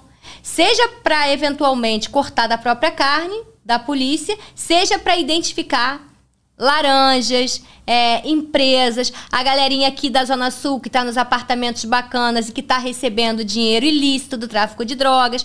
Então, esse é um trabalho que eu acho muito bacana. Mas tem que ser um trabalho sério. Pois é, porque muita, tem muita crítica também em cima da, da polícia. Ah, pô, mas só vai lá e pega o, o pobre coitado que está na boca de fumo. Não vai resolver. É, pega ele também. É. Mas tem que pegar o outro. Exatamente, tem que pegar. Então, quando eu cheguei ao ponto de iniciar esse trabalho, já de verificar, ah, esse dinheiro saiu dessa boca e foi depositado em tal conta, de tal empresa, aí a gente já estava nessa, nesse nível aí, aí eu saí. Aí eu não sei se, o, se quem assumiu lá depois deu continuidade, aí eu já, já, já não sei dizer. Sim. É, e, e por outro lado também, se, se, o, se o judiciário não estiver atento e não tiver envolvido nessa causa, ele também trava as autorizações, né? Sim. Então, todo mundo tem que estar tá se comunicando, sim, né? Sim, porque depende do juiz, depende do perfil juiz, do juiz que está ali. É, a Polícia Civil principalmente não trabalha. Sim. A PM até trabalha porque pega em flagrante, né? É. A, Mas é. a civil não, não vive. Isso aí. Porque tudo tem que pedir autorização. Para que essas quebras, pela Constituição, só com autorização judicial e até depois do trabalho de investigação poder ir lá uma busca e apreensão. Exatamente. Precisa da ordem do juiz para invadir uma residência, para né, entrar dentro de uma empresa, para verificar extratos bancários, que era a fase que eu estava já. A gente já estava em extratos bancários com empresas, algumas empresas identificadas. Né? Mas aí eu vim aqui, porque para mim é longe, né? Eu ficava mais de duas horas no trânsito. Então, é, essas duas horas que eu perdia no trânsito, eu ganhei no trabalho. Então, é, tem essa vantagem, né? Você ganha é, tempo. Tempo que você vai reverter em prol é, de dar aula, em prol de trabalhar, em, por exemplo, duas varas lá aqui na capital, eu tô sempre é, bastante em duas varas. Lá em Madureira, eu, a minha era muito pesada, assim, mas eu gostava. Enfim, eu posso dizer que eu sempre gostei muito de todos os lugares que eu, que eu trabalhei. É, exceto a primeira vara civil de Bangu, que eu não gostava de ficar em vara civil, né? Vara civil é, eu acho muito chato. Né? Eu, eu gosto, eu admiro muito quem goste, porque aí sobra lugar para mim, né? Criminal, né? E cada um tem que gostar de uma coisa, né? Porque pensa se todo mundo gostasse da mesma coisa, todo mundo seria igual, ia Sim, ser um saco. Sim, sim. É. É, a vara civil. é, A vara civil é bom que. é, talvez funcione mais, né? Que tu dá uma condenação lá pra uma empresa, né? Pelo menos a minha visão de vara civil é essa, quando eu processo alguém, né? Aí o juiz deu lá, ó, 10 mil, oba, caiu 10 mil na minha conta, mas nem sempre assina. Mas esse lance de Robin Hood, distribuir riqueza, não é comigo, não. É, não, não? sou chegada, não. Não, eu prefiro Pô. muito mais o crime, eu acho mais legal, Tem mais que, por emocionante. exemplo, essa Tinha agora aí, ó, que, que deu esse, tá dando esse ah, eu problema. torço mas pra eu pegar um bom operador- juiz civil.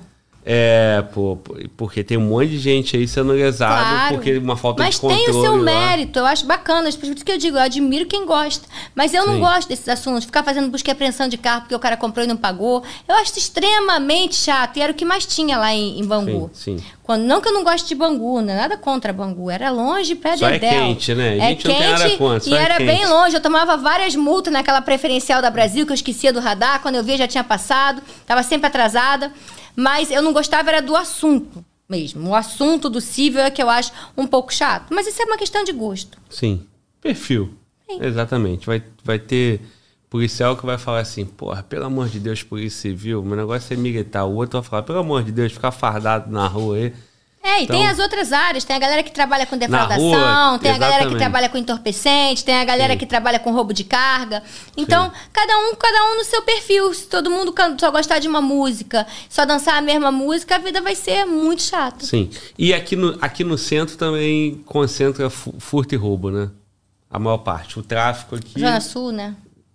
É, o centro pega a Zona Sul também? Centro, eu, eu pego tudo, pego a Zona Sul inteira. A, a pega. É, eu vou até Paquetá, São Cristóvão, Zona Sul, até a, até a Rocinha. Ali não, eu pego. a- na violência doméstica tem É, uma divisão. agora é violência doméstica, É, tem sim. violência doméstica na Barra. Mas você tem a vara criminal também aqui, né? Que você A acabou. vara criminal daqui da, da capital eu pego até Guaratiba. Se for vara criminal. Se for violência doméstica, tem um juizado de violência doméstica na Barra, tem outro Jacarepaguá. Então a minha competência vai até a Rocinha. Tá, então a vara criminal da capital. Pega tudo, vai até Guaratiba. pô, Aí tem aí é, Campo Grande, Campo Grande vai para a capital, Ilha do Governador, locais que tinham varas criminais e que essas varas criminais foram extintas e migraram para a capital por conta na, em Campo Grande da milícia e na ilha por conta também da questão de só ter uma entrada, só ter uma saída e ter a invasão do fórum da Ilha do Governador, né? Foram duas invasões, né? E eu cheguei a trabalhar bastante naquelas varas criminais da Ilha do Governador, gostava muito de Como ficar que foi isso aí da invasão? Fala mais aí pra gente. Então, a invasão, é, teve uma invasão no Fórum da Ilha, né? Que eu deveria estar nesse Fórum da Ilha quando dessa invasão e eu fui tirada na última hora e fui para a vara da infância, que eu deveria estar na criminal de, de, de- da Ilha do Governador. E na última hora me trocaram. A gente ficava sujeito a essa movimentação, me trocaram e me colocaram na vara da infância. Então eu fui para a vara da infância e um, um amigo de concurso, que é um ex-delegado, também muito querido, que passou para juiz, que acabou ficando na ilha e foi essa invasão na ilha do governador.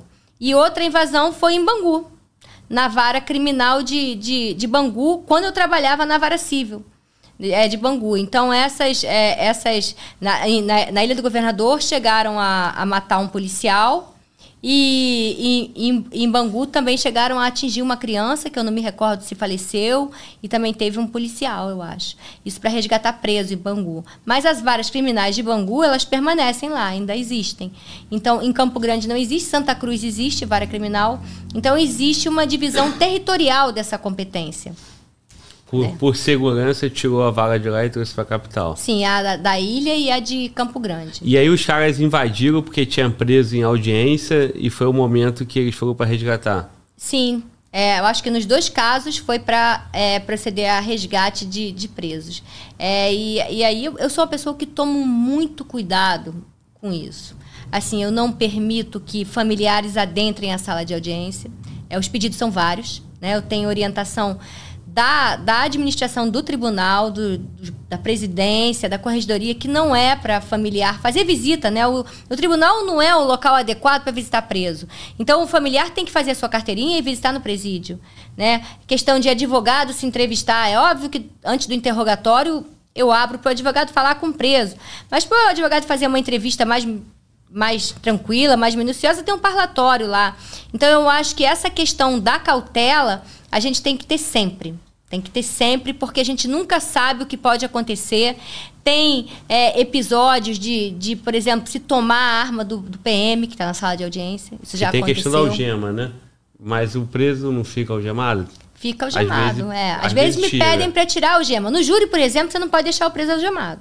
É totalmente Sim. contra, porque tá impressiona os jurados ver o preso algemado e pode influir no livre convencimento do jurado, né? Isso em tribunal do júri. Nas varas criminais, sempre que me pediam para tirar a algema, eu sempre dizia que eu não ia tirar em nome da segurança de todos que estavam ali. Mas aconteceu um episódio que eu, que eu tomei conhecimento, que eu acho que foi em Caxias, é, numa vara de família, porque eu acho que nessas varas de família, violência doméstica, é que o, o criminoso ele está ali, ele está conformado, ele rodou, rodou, perdeu né? Casa caiu. Agora, em vara de família, vara de violência doméstica, tem que ter muito cuidado, porque você está mexendo com os sentimentos mais íntimos da pessoa. Você está mexendo com o âmago, você está mexendo com aquilo que realmente tira o cara do controle. Então eu soube que foi já tem um tempo isso, tá? Na vara de família, o cara tomou a arma do PM, eu não sei se ele estava preso, se ele estava solto. Eu sei que por algum motivo os PMs são constantemente treinados. Eu tenho ótimos PMs aqui no tribunal no centro, mas de alguma maneira ele conseguiu tomar essa arma e atirou na mulher na frente das duas filhas, Ou seja, da juíza, ele da deu promotora. continuidade à agressão dele com a mulher na frente Eu não do sei juiz. se era uma agressão, era uma vara de família. Não existia, eu acho Ah, que nem pode violência doméstica nessa Ah, época. tá, desculpa, Discussão de separação, separação, tem tudo envolvido PA, ali, aquela é, coisa, aquela tá. coisa toda. Então ele deu o tiro, foi um caso que aconteceu na frente das duas filhas. Meu Deus. E a, a- a promotora e a juíza atônimas, a promotora se urinou de nervoso. Foi um caso que ficou famoso aí.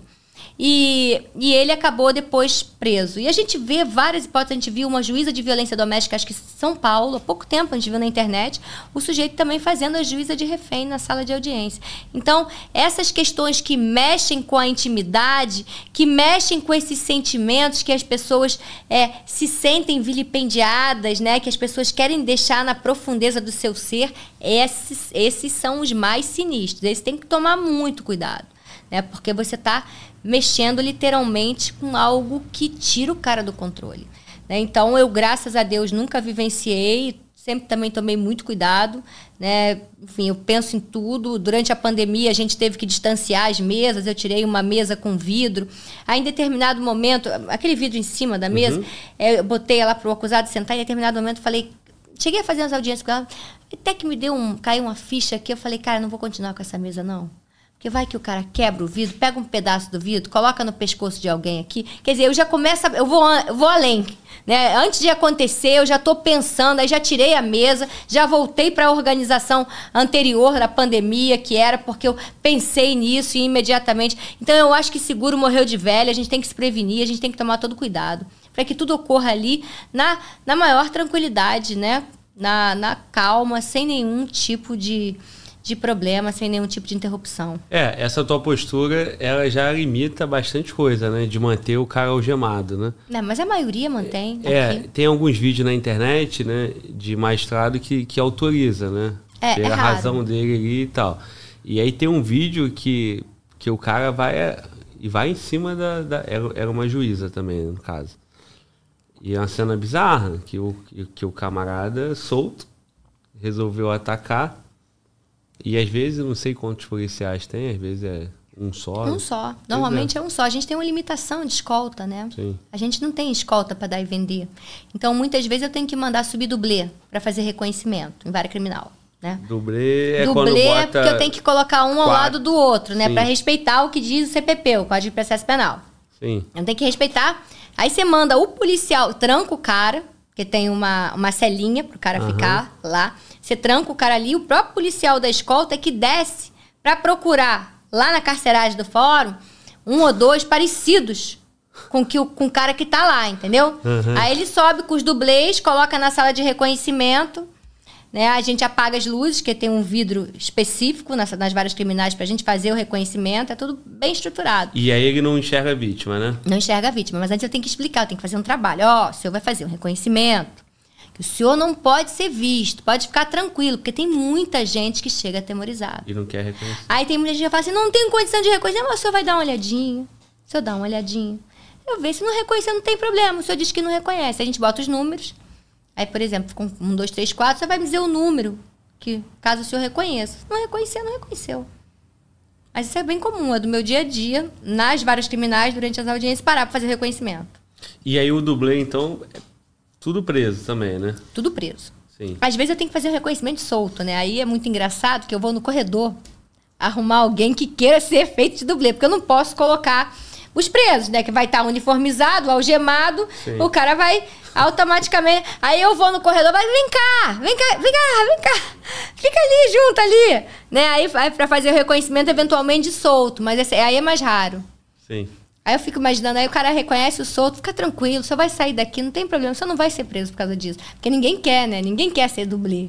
Pois é, cara. Aí vai Mano Walter lá de dublê, o cara fala, é ele. E agora? Mas aí É. você já sabe que ele é o dublê, né? Claro, e a pessoa pode, reco- como, pode né? reconhecer erradamente, mas sabe que é muito raro a pessoa fazer isso? Porque o que eu vejo com muito mais frequência é a pessoa falar assim pra mim: Excelência, olha, eu não vou reconhecer porque eu tenho receio de cometer uma injustiça. Eu não me lembro mais. Sim. Porque as coisas demoram, né? Né? No crime isso é muito ruim também. Eu, na minha vara de violência doméstica, meus processos são 2021 2022. Alguns já de 2023. tá? Então, na- no crime demora. Às vezes demora três anos. Né? E na violência doméstica, o, o, o, o acusado é conhecido de longa data da vítima, né? Que é diferente do crime. Então, eu não me lembro mais. Então, para eu não cometer uma justiça, eu não reconheço ninguém. Isso é muito comum. As pessoas Mas ficam... não, não aconteceria isso, né? Porque vocês já sabem quem, quem A é. gente sabe quem que tá segurando o número. Então, aí essa injustiça ele vai falar, não, é o outro, mas aí o juízo vai saber. Não, Sim, não o é, porque vai é saber, dublê. mas, mas eu acho que é uma questão da consciência da Sim, pessoa que está sim. reconhecendo mesmo. E é Sim. bem comum. Como demora muito, é bem comum, porque o cara que era gordinho, muitas vezes, o cara que era magrinho, por exemplo, vai ser. Ficou gordinho, Isso, é, gordinho, é, aí eu costumo dizer pro cara assim: isso eu já fiz de montão. Aquele cara que tá consumido pela droga, vai lá, rouba o celular, ameaça com caco de vidro, ameaça com faca. Aí você vê a foto do cara no momento da prisão, que eles tiram aquela foto, né, que tem aquela régua atrás pra ver a altura. Aí eu viro assim a tela pro cara, tá vendo aqui? O senhor aqui, como é que o senhor tava? Tá vendo como é que a prisão lhe fez bem nesse caso? Tô pensando, até se for o caso, deixa o senhor um pouquinho mais lá. Aí o cara já se assusta, né? Porque você vê a diferença para essas pessoas que se drogam, porque bem ou mal, ele vai ficar ali não está isento de usar, né? A gente, nós sabemos que dentro dos presídios, infelizmente, entra droga, né? Mas ali ele está levando uma vida muito mais saudável que ele levava largado na rua, né? Então a aparência do cara é outra. Então, por exemplo, muitas vezes você pega um cara que era magrinho, pega um cara platinado, cabelo todo platinado, agora o cabelo do cara tá normal, tá baixinho. Aí não reconhece, mudou a aparência. Né? E às vezes essa mudança é pro bem. E quando é pro bem, eu sempre mostro pro acusado, aqui como é que você tava, aqui, ó, como é que você era. Ia morrer, ó. Agora tá melhor, tá até corado, né? Dou, dou, faça aquela brincadeira com o cara. Porque, pô, é, a- às vezes a diferença ela é gritante, você sabe? Ela é Sim. gritante do cara que tava acabadão e entra lá fica uma aparência mais saudável. Sim. É, porque o cara, principalmente o crack aí na, na rua, os caras estão acabados. É uma chaga, né, cara, esse lá- negócio. Muito É. ruim. Eu, eu recebi um convidado aqui que ele falou que lá em São Paulo o PCC proibiu. Até tem casos, infelizmente, entra droga nos presídios, né? Como você falou. E aí o, o PCC proibiu em São Paulo o crack.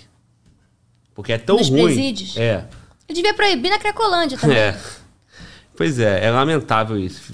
Fico até constrangido de falar sobre isso, porque não tinha que ter nada, né? E quem tem que proibir é o Estado, não é o PCC, né? Mas é tão ruim, tão ruim, tão ruim, que nem eles chegam lá dentro. É, tem muita, muita comunidade aqui no Rio que os caras não deixam, não vendem crack. Porque vender crack para algumas comunidades, né? A gente sabe que a gente que trabalha com isso, que é prejuízo.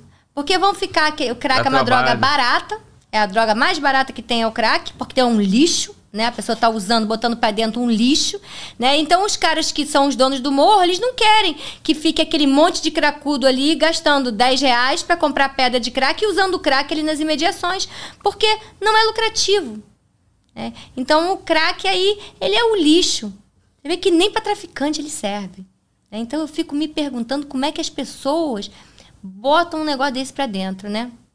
É triste demais. É. E depois que coloca e o resultado já é, era. Pois é. É, bom, com tanta audiência, você chegou a falar, não sei se no nosso papo ali fora ou em outra entrevista que eu assisti, em torno de 25 por dia. É, eu fazia. Você chegou a fazer? Assim, na, na infância mesmo, fazia 25 por dia. Então, Tava inteira. 25 por dia, esse número aí, se a gente for fazer uma conta de audiência na tua carreira, já tá aí na casa, sei lá, de uns mais de 10 mil. Ah, sim. Sem dúvida. Mas é aquilo que eu te disse. Se eu tivesse sido, é, talvez mais. É, se eu visse mais o futuro, se eu tivesse os olhos mais voltados para o futuro, eu teria um caderninho e iria anotando tudo. É pra, porque a verdade é que a, são muitas, a gente esquece. Né? Então eu já teria escrito um livro só de história de audiência. É lógico que sem colocar nomes, sem Sim. falar em nada disso. Né? Mas é, a gente acaba perdendo na memória algumas coisas. Né? Algumas coisas que aconteceram e que dariam uma boa, uma boa narrativa. Né? Mas antigamente eu fazia 25 audiências por dia, a saía de lá e saía sair, ia dar um passeio. No dia seguinte eu estava inteira para fazer mais 25. Hoje em dia já você vai perdendo, né, com, com, a, com, a, com a idade, né, você fica cansada, né, você vai cansando mais rápido, né, Sim. ao mesmo tempo em que é, você, o teu trabalho tem mais qualidade, talvez. Você, tem, você sabe mais, você usa mais o teu conhecimento para amarrar melhor as decisões, para caprichar mais nas sentenças. Né? Isso tudo é uma questão de, também de, de maturidade, de conhecimento da, da, da jurisprudência, é, do STJ, do STF, a gente está acompanhando sempre. Então, é, é, isso acontece, sim. Não, então, isso aí te dá uma, uma inteligência emocional de lidar com vários tipos de conflito que aparecem ali, né? Então aquela conversa do acusado, você já olha no olho dele, o comportamento, comunicação corporal, tudo isso te dá uma bagagem absurda Dá. depois de fazer várias vezes. Então, aquele feeling, o falo do juiz ali fica bastante apurado. Fica, fica assim. Eu tenho, eu tenho uma defensora que trabalha comigo já tem bastante tempo lá na, na vara da, violência doméstica. Ela conversa com os, os caras antes, né? E aí eu chego, doutor, aí, vai, ele vai falar? Né? Antes de eu botar ele na sala, ah, disse que vai falar sim, excelência. Ah, então tá. Então ele entra, né? Aí eu vou dar aquela advertência que eu já contei como é que é, né? Você tem direito de ficar em silêncio e tal. Aí, aí, o senhor vai falar ou vai ficar em silêncio? Aí ele responde, vou ficar em silêncio. É, doutor, é para mim. Aí depois que o cara vai embora, senão, para mim eles dizem que vão falar, mas eles olham para a cara de Vossa Excelência, eles dizem que vão ficar em silêncio. Não vai entender, né? E às vezes dizem que vão ficar em silêncio e falam. Aí às vezes quando falam, falam. Eu já peguei alguns casos que a defensora me pedia, pelo amor de Deus. Eu peguei um em Bangu, uma vez acumulando uma vara criminal eu ficava na civil, me chamava para acumular criminal, eu ia contente, né? Pegava muito esse negócio de entrada de presídio com drogas, uhum. né? Muitas mulheres entrando, procurando entrar com celular, com droga, e aí era identificado no raio-x, seja na comida, seja no corpo. Aquela situação. Então eu peguei uma vez um, um, um preso lá, eu nem me lembro do que, que ele estava preso.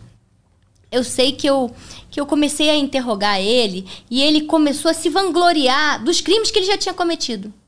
Então, além de confessar aquele crime, ele confessou vários outros. Aí a defensora era uma defensora novinha, hoje em dia ela já tem mais tempo de defensoria. Aí ela olhava para mim, excelência, pelo amor de Deus, me ajuda. Bom, eu não tô lá para ajudar a defensoria, já que o cara quer falar comigo, eu tô falando com ele. Né? E aí ele me contou diversos crimes, aí eu peguei aquilo ali e mandei pro, pro Ministério Público, já vista já a confissão em juízo, né, de outros crimes para ele tomar as providências cabíveis. Mas já aconteceu isso também. E levantar os outros casos. É, né? porque eu mandei pro MP para isso. Sim. É, ele se sentiu bem à vontade, então eu fui, obviamente, dando corda, né? A gente vai né, dando corda. Eu gosto, particularmente eu gosto de conversar com Sim. eles. Não, e, e o, o, defensor ali fica desesperado. Ele né? fica desesperado. Eu, eu, eu, tô, eu tô do lado da acusação, né? Eu não tem como negar isso. Ah, eu não tô é, do é lado de ninguém, eu tô do é, lado da verdade. É, mas assim, né? senhora é juíza, eu sou um Eu sei, entrevistador eu sei, de eu podcast. sei.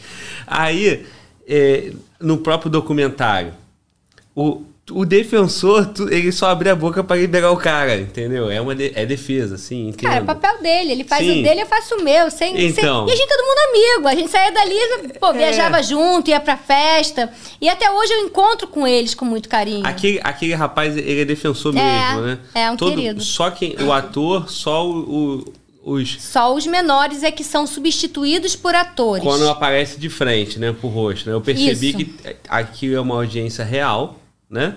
Aí filma por trás ali, são, são os, os réus mesmo, né? Aí quando, quando tem a conversa com eles, aí que entra os atores. É isso. Isso, pano de fundo é o mesmo. Isso. Aí entram os atores repetindo exatamente O a fala dos aconteceu. menores. Exatamente. Tá. Agora, os pais, todos os atores ali da justiça, MP, defensoria, é, aquela assistente social, tudo verdadeiro. Ela pe- pegou autorização. A Maria Augusta Ramos, ela é uma excelente diretora. Sim, é porque a criança, o ECA não permite. Não né? permite que apareça. Então jamais poderia ser o rosto dos menores mesmo. Mas aqueles Sim. atores são formidáveis, né? Você não diz que é. Eu contei isso no Instagram é, algum tempo atrás e as pessoas, nossa, fui enganada. Que atores são esses? Onde eles estão? E tal.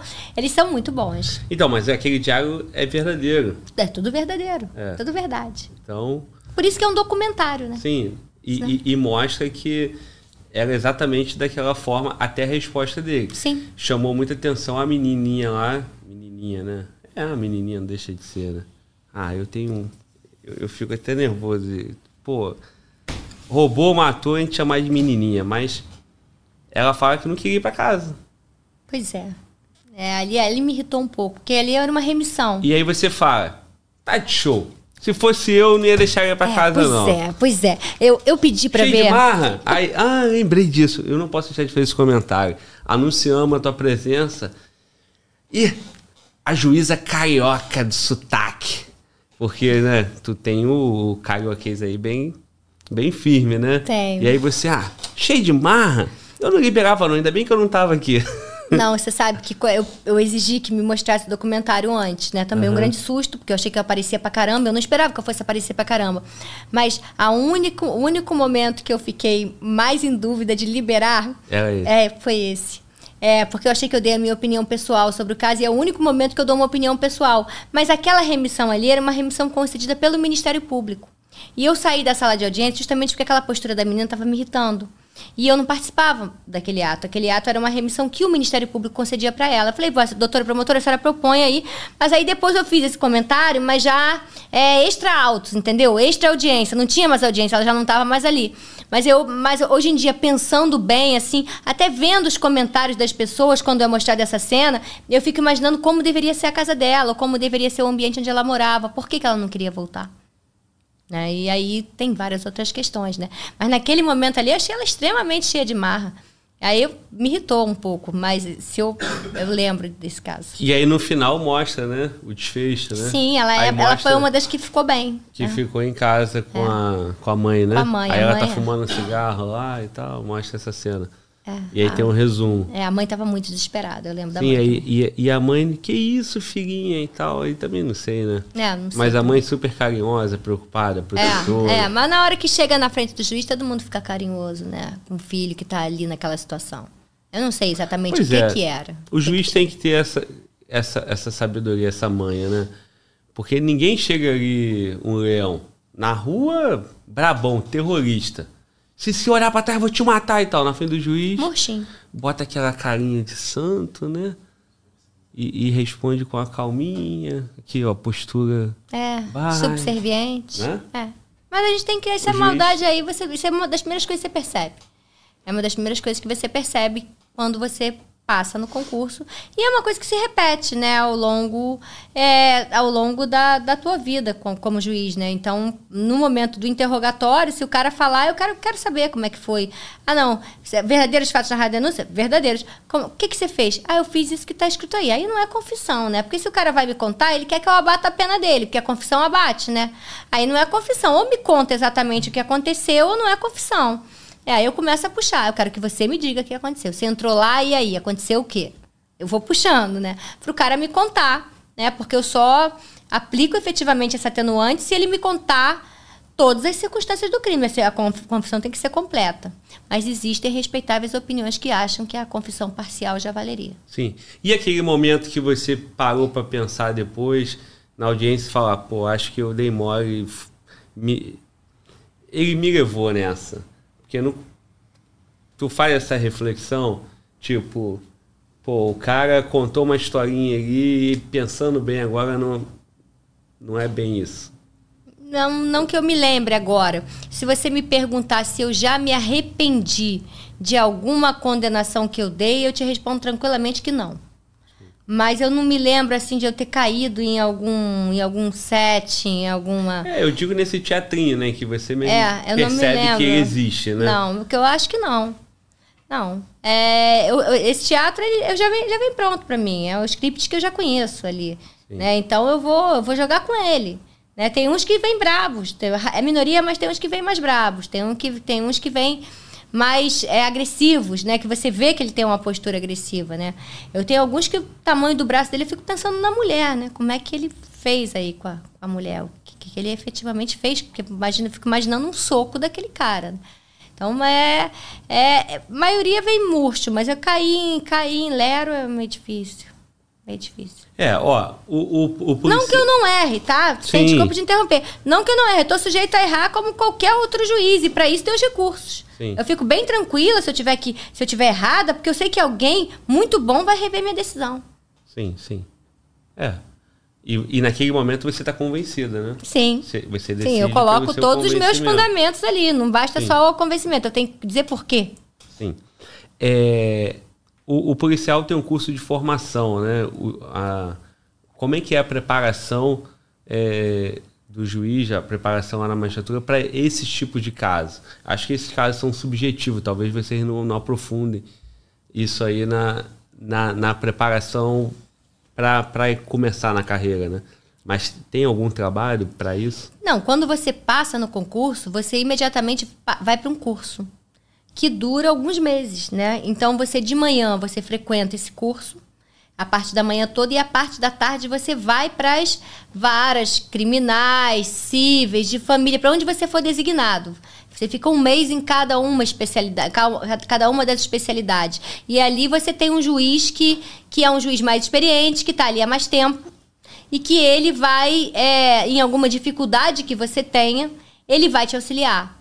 Ele vai te ele vai te esclarecer alguma dúvida, ele vai. Mas assim, a questão de você, você, a verdade é que a gente trabalha é treinado para descobrir a mentira, né? Você trabalha treinado para ver quem está falando a verdade, quem está mentindo, né? Você, o corpo fala, tem a, toda a linguagem, a linguagem corporal, toda. Você usa naquele momento ali você usa tudo aquilo que você tem de, de bagagem, de experiência, né? Então eu já sei que que o cara vai me dizer, por exemplo, hoje mesmo eu peguei um processo eu estou falando dos de hoje, que é os que estão frescos na minha sim, memória. Sim. É, hoje mesmo peguei um processo que era um roubo de carga e a advogada disse que ele ia confessar. E que, três, que duas testemunhas de defesa iam corroborar a confissão dele. Acabou. Eu já sei o que ele vai confessar. Ele vai confessar que certamente ele cometeu o crime do eventual roubo de carga porque ele estava sob coação irresistível. Ele vai, ele vai confessar com base em alguma excludente de culpabilidade. Já, já saquei. Não precisa nem me dizer o que, que é, que eu já sei o que, que é. A, a defesa já preparou ele para isso? Sim. E aí, mas ele não, não confessou porque faltou uma testemunha de acusação. Mas quando a advogada falou isso, que ela falou é, antes do MP desistir, ou se ele ia desistir, se ele não ia desistir, o MP queria saber se ele ia confessar, para saber se ele desistia. Quando ela falou isso, o próprio promotor também já sacou que era esse, que era isso, que ele ia dizer que alguém estava obrigando ele a cometer o roubo de carro. Acabou. Aí a GL insistiu na testemunha de acusação, que era o ajudante do caminhão, sei lá quem era, e a testemunha de defesa vai ser ouvida só depois. Ali, na capital, você normalmente está com, com profissionais, Ministério Público, defensor, juiz, que estão há bastante tempo naquilo. Então, você, você já tem uma experiência, você já tem uma chinca do que, que vai acontecer. Né? E aí a gente já percebe. Nesse caso, é, a testemunha de acusação deixou ele numa situação desconfortável, é isso do processo? É, os detalhes, você falou que ele desistiu já na testemunha de acusação. Não, a, a, o promotor queria ver se, a, se, a, se o advogado se ele ia confessar, porque aí ele Sim. desistia da testemunha de acusação. Ah, e o porque quem, quem depois foram, acho que foram só policiais. Então estava faltando o motorista, eu acho que de, de, o motorista acho que era caminhão, e estava faltando o ajudante. E o que a gente percebe? Com o aumento dessa situação do roubo de carga, é, esses profissionais têm medo. Entendeu? Porque o cara tem uma quadrilha para fazer isso, ele tem uma quadrilha por trás dele, porque essas cargas são levadas para a comunidade. Então ele tem um respaldo daquela quadrilha que está lá. E o motorista de caminhão vai passar por ali quantas vezes em um mês? Os caras têm medo. Né? Eu pegava muito em Madureira roubo de carga. Né? Ali no trevo das, das Margaridas, ali na. Era, era Irajá ali, eu acho. Né? Então, é, ia para Madureira, era competência de Madureira. E eu lembro de um caso que era uma mulher. Uma mulher, salvo engano meu, do Morro da Pedreira. Uma loura.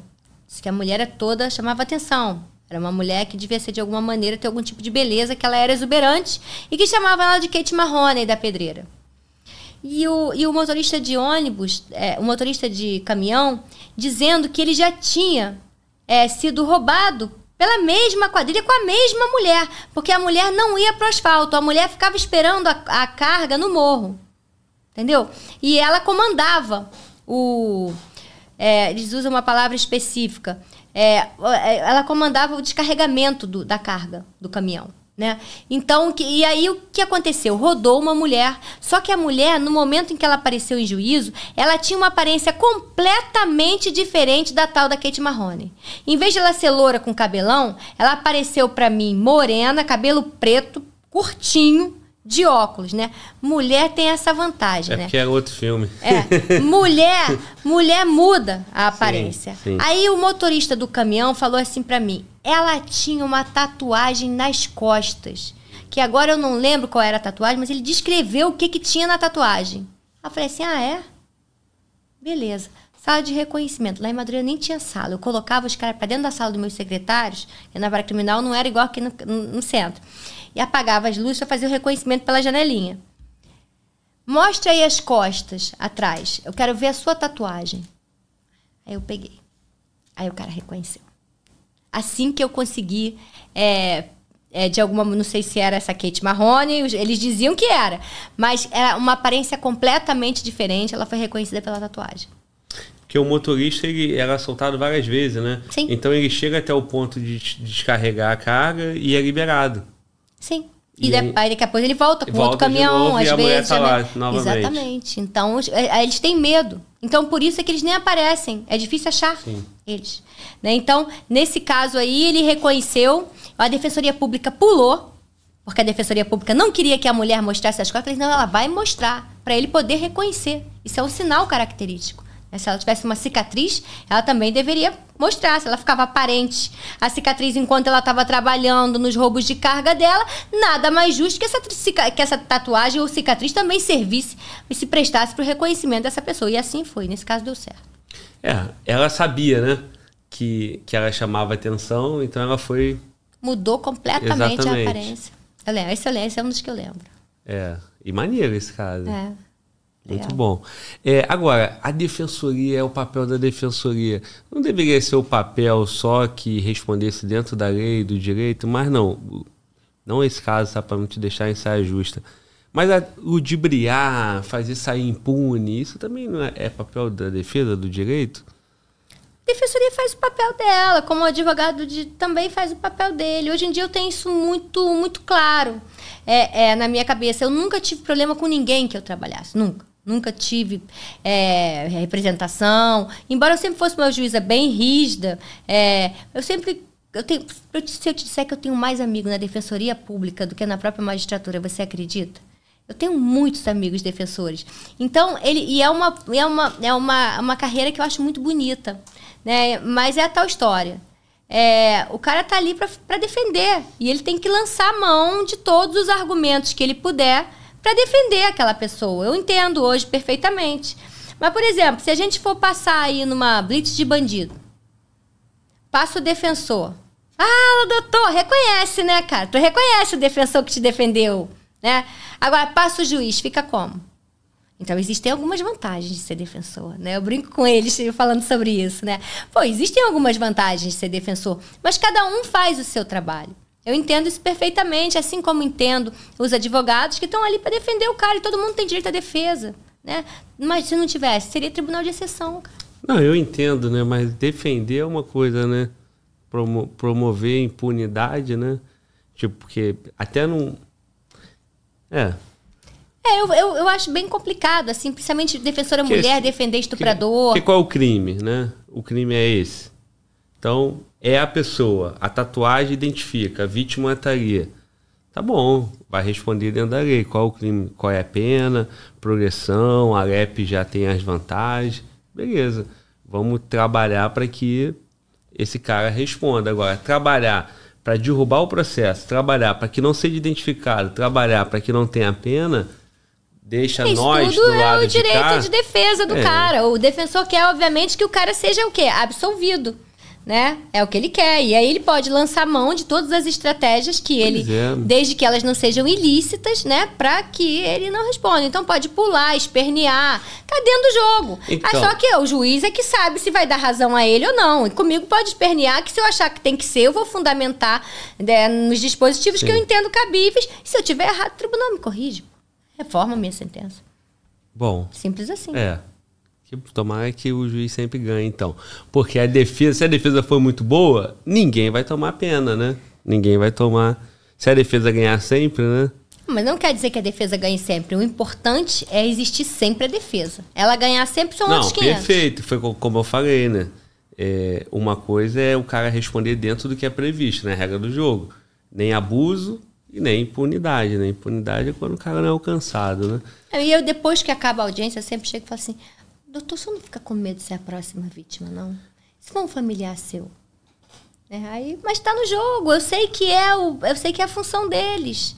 É, mas, assim, eu jamais serviria para isso. Tanto é assim, quando eu passei para a magistratura, no mesmo ano, eu fui reprovada na defensoria. Eu não passei na defensoria. É porque eu não tenho perfil. Meu perfil é outro. Eu não sirvo para aquilo de jeito nenhum. É. Ó, sobre esse negócio de ter medo, que nem você colocou a brincadeira da Blitz, né? O juiz, pô, tu sentenciou um monte de gente, né? E naquela conta, né, que, que a gente estava fazendo aqui, você já encontrou pessoas na rua. Já. Como é que é essa relação de ameaças, ainda que velada? Como é que é a sensação de você ver pessoa que você sabe que foi alguém que você sentenciou? Eu já cruzei com indivíduos que chegam para mim e falam assim: lembra de mim? Aí eu falo assim: não, que eu não lembro mesmo. Mas eu imagino que ele se lembre de mim. e entendo, entendo o lado dele, cara. Claro, tudo bem, você lembra de mim, eu tava fazendo o meu. Você tava fazendo o teu, a defensoria tava fazendo o dele e fica tudo bonito. Né? Ameaça, já sofri algumas. Sofri ameaça em juizado civil de Campo Grande, é, porque eu peguei procuração falsa nos autos, né? E ali rolava uma espécie de milícia até nessa parte, envolvendo inclusive, eu acho que pessoas ligadas à justiça. Sofri uma ameaça ali. A minha mãe ainda era viva. Ligaram para casa da minha mãe, já doente, perguntando por mim.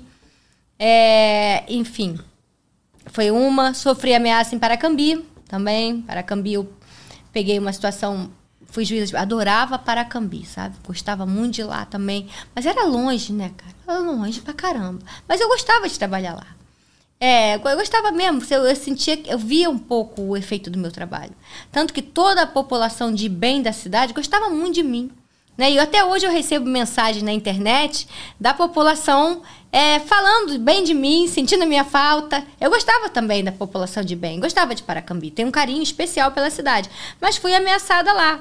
Fui ameaçada porque a gente impediu a instalação de uma milícia lá que ia se instalar, que já estava ali, assim, armando as barraquinhas. Hoje em dia, infelizmente, a coisa se perdeu. Como não é de se espantar que não ia ficar isenta, né? Com toda a Baixada, né? Ela é a última cidade da Baixada, né? Talvez tenha sido a última a chegar a milícia, mas eu acredito que a milícia já esteja lá. Então, é... aconteceu isso em Paracambi, eu fiquei com a escolta, a escolta não me acompanhava na Dutra, porque realmente eu corria muito, naquela época não tinha pardal, então eu percorria aqueles 90 quilômetros em 55 minutos. E deixava a escolta para trás? É, não, mas aí para não ficar feio, eu jogava para direita, esperava a escolta. E ia, mas a escolta ficava esbaforida. E no final, a escolta, gente finíssima, a escolta Pô. Mas e botaram, a escola tava botaram, assim, também botaram um golzinho 1.0 Não, não era golzinho, não. Não era golzinho, não. Era um carro, era um carro bom, era um carro legal. É. Mas acontece que eu era que corria muito. Eu, eu, eu, nessa época tinha um CRV. E não tinha pardal. E o, o, meu tempo é curto. Eu sou uma pessoa que vivo correndo. É, a verdade é essa. E ali eu corria também. Eu sei que eu andava muito rápido. Né? Ali foi depois que a minha mãe é, morreu. Então tinha vezes que eu saía de lá muito tarde, eu voltava pela Dutra, né? E assim, peguei casos de bezerro na Dutra, de bezerro surgir na tua frente, pessoas baterem com o carro e machucarem muito. É. E quando iam olhar para o bezerro, o bezerro já tinha desaparecido, porque já tinham levado o bezerro para fazer churrasco, que restou dele.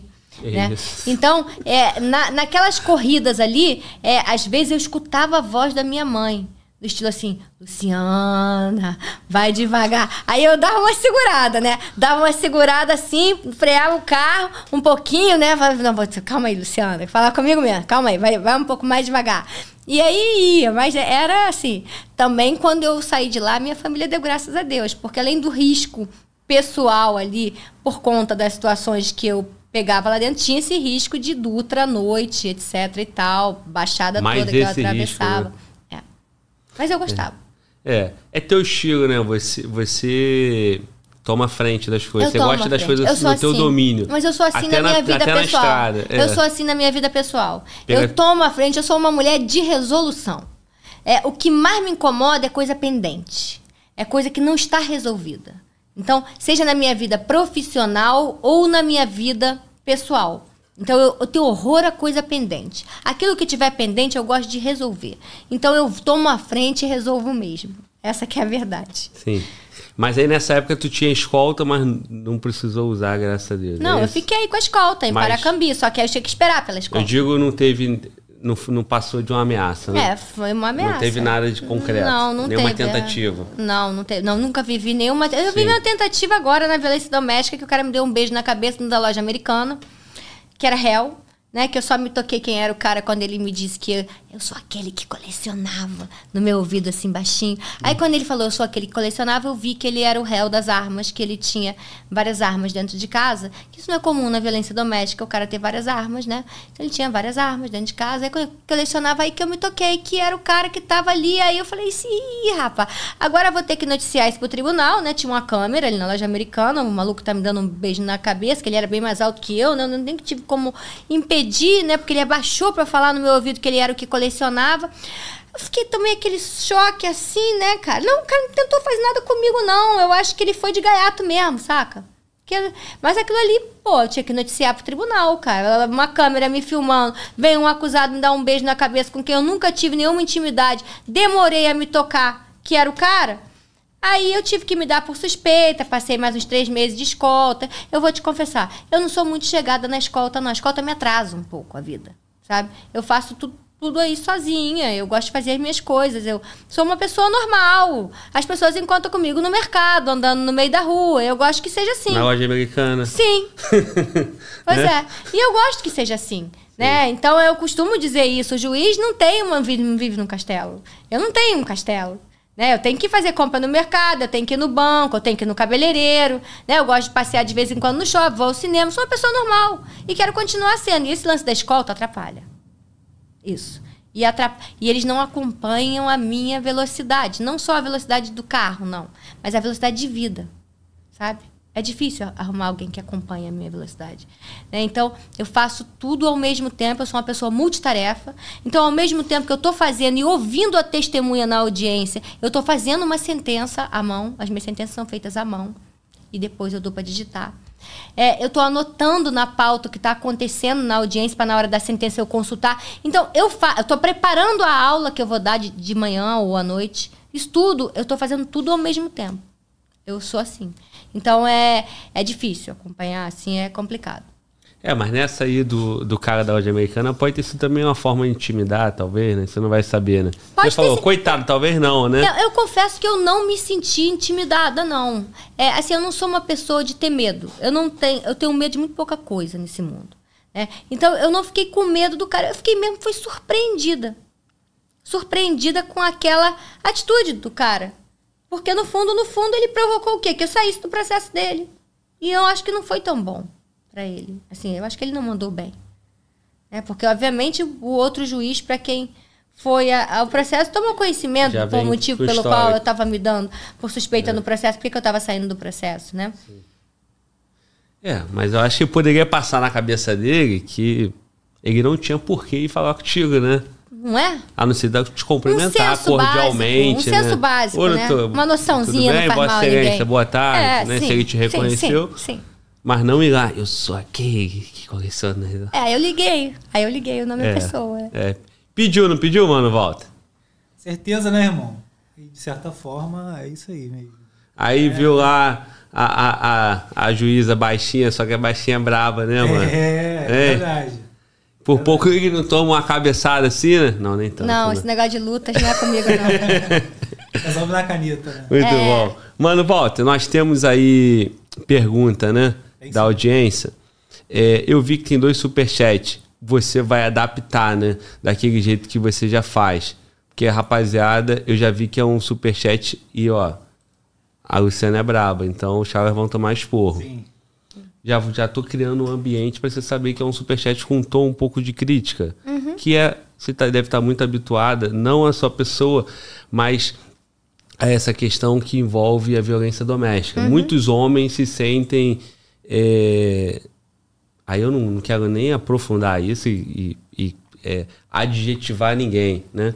Mas muitos homens sentem que tem um certo protecionismo em cima das mulheres e tal. Aí o rapaz mandou uma pergunta ali, eu vi.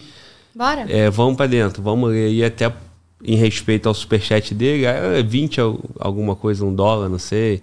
Era Vê aí. É o Hec- Hectore. Então, por favor, vamos lá, mano, Walter. E aí? Vamos lá. Ele mandou aqui, ó. Fala, Glauber.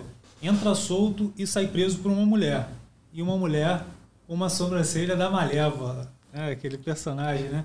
Aí ele pergunta, já teve algum desagradável que te deu uma cantada? Quem é audiência? Nunca. Nunca. O nego tem noção, né? Do, do- do perigo. Não, ninguém, ninguém vai me dar cantada. Não existe isso. Tem, a gente, o que, o que eu vejo às vezes na violência doméstica é uma coisa de, de interrupção. É uma coisa do. é, existe uma tática é, é chamada interrupting, que é uma, uma frequência que os homens interrompem a fala das mulheres. Então, isso é uma coisa que eu vejo acontecer na violência doméstica. E aí eu advirto assim: quando é com advogado, doutor, o senhor está no juizado de violência doméstica, não interrompa uma mulher. Porque isso é uma tática né, que os homens usam para ter sempre razão. Interrompem a fala da mulher. A mulher é calada, né? Então eu não deixo isso acontecer. Seja, seja comigo, comigo nem pensar. Não fale junto comigo. Fale quando eu lhe der a palavra. Né? Eu presido a audiência. Né? Então essa é uma frase que eu uso com uma certa frequência. É, e quando, por exemplo, o advogado quer interromper uma advogada, pô, na minha frente, né? Não posso deixar. É, e isso tudo não é da minha cabeça. Tá? Existe um negócio chamado protocolo para julgamento com perspectiva de gênero, que não fui eu que inventei. É uma obrigação do juiz ag- agir assim. É o CNJ que disse isso. Fui eu não. E esse protocolo ele é obrigatório. Eu sou obrigada a observar esse tipo de prática na minha sala de audiência. Eu sou obrigada a não deixar isso acontecer.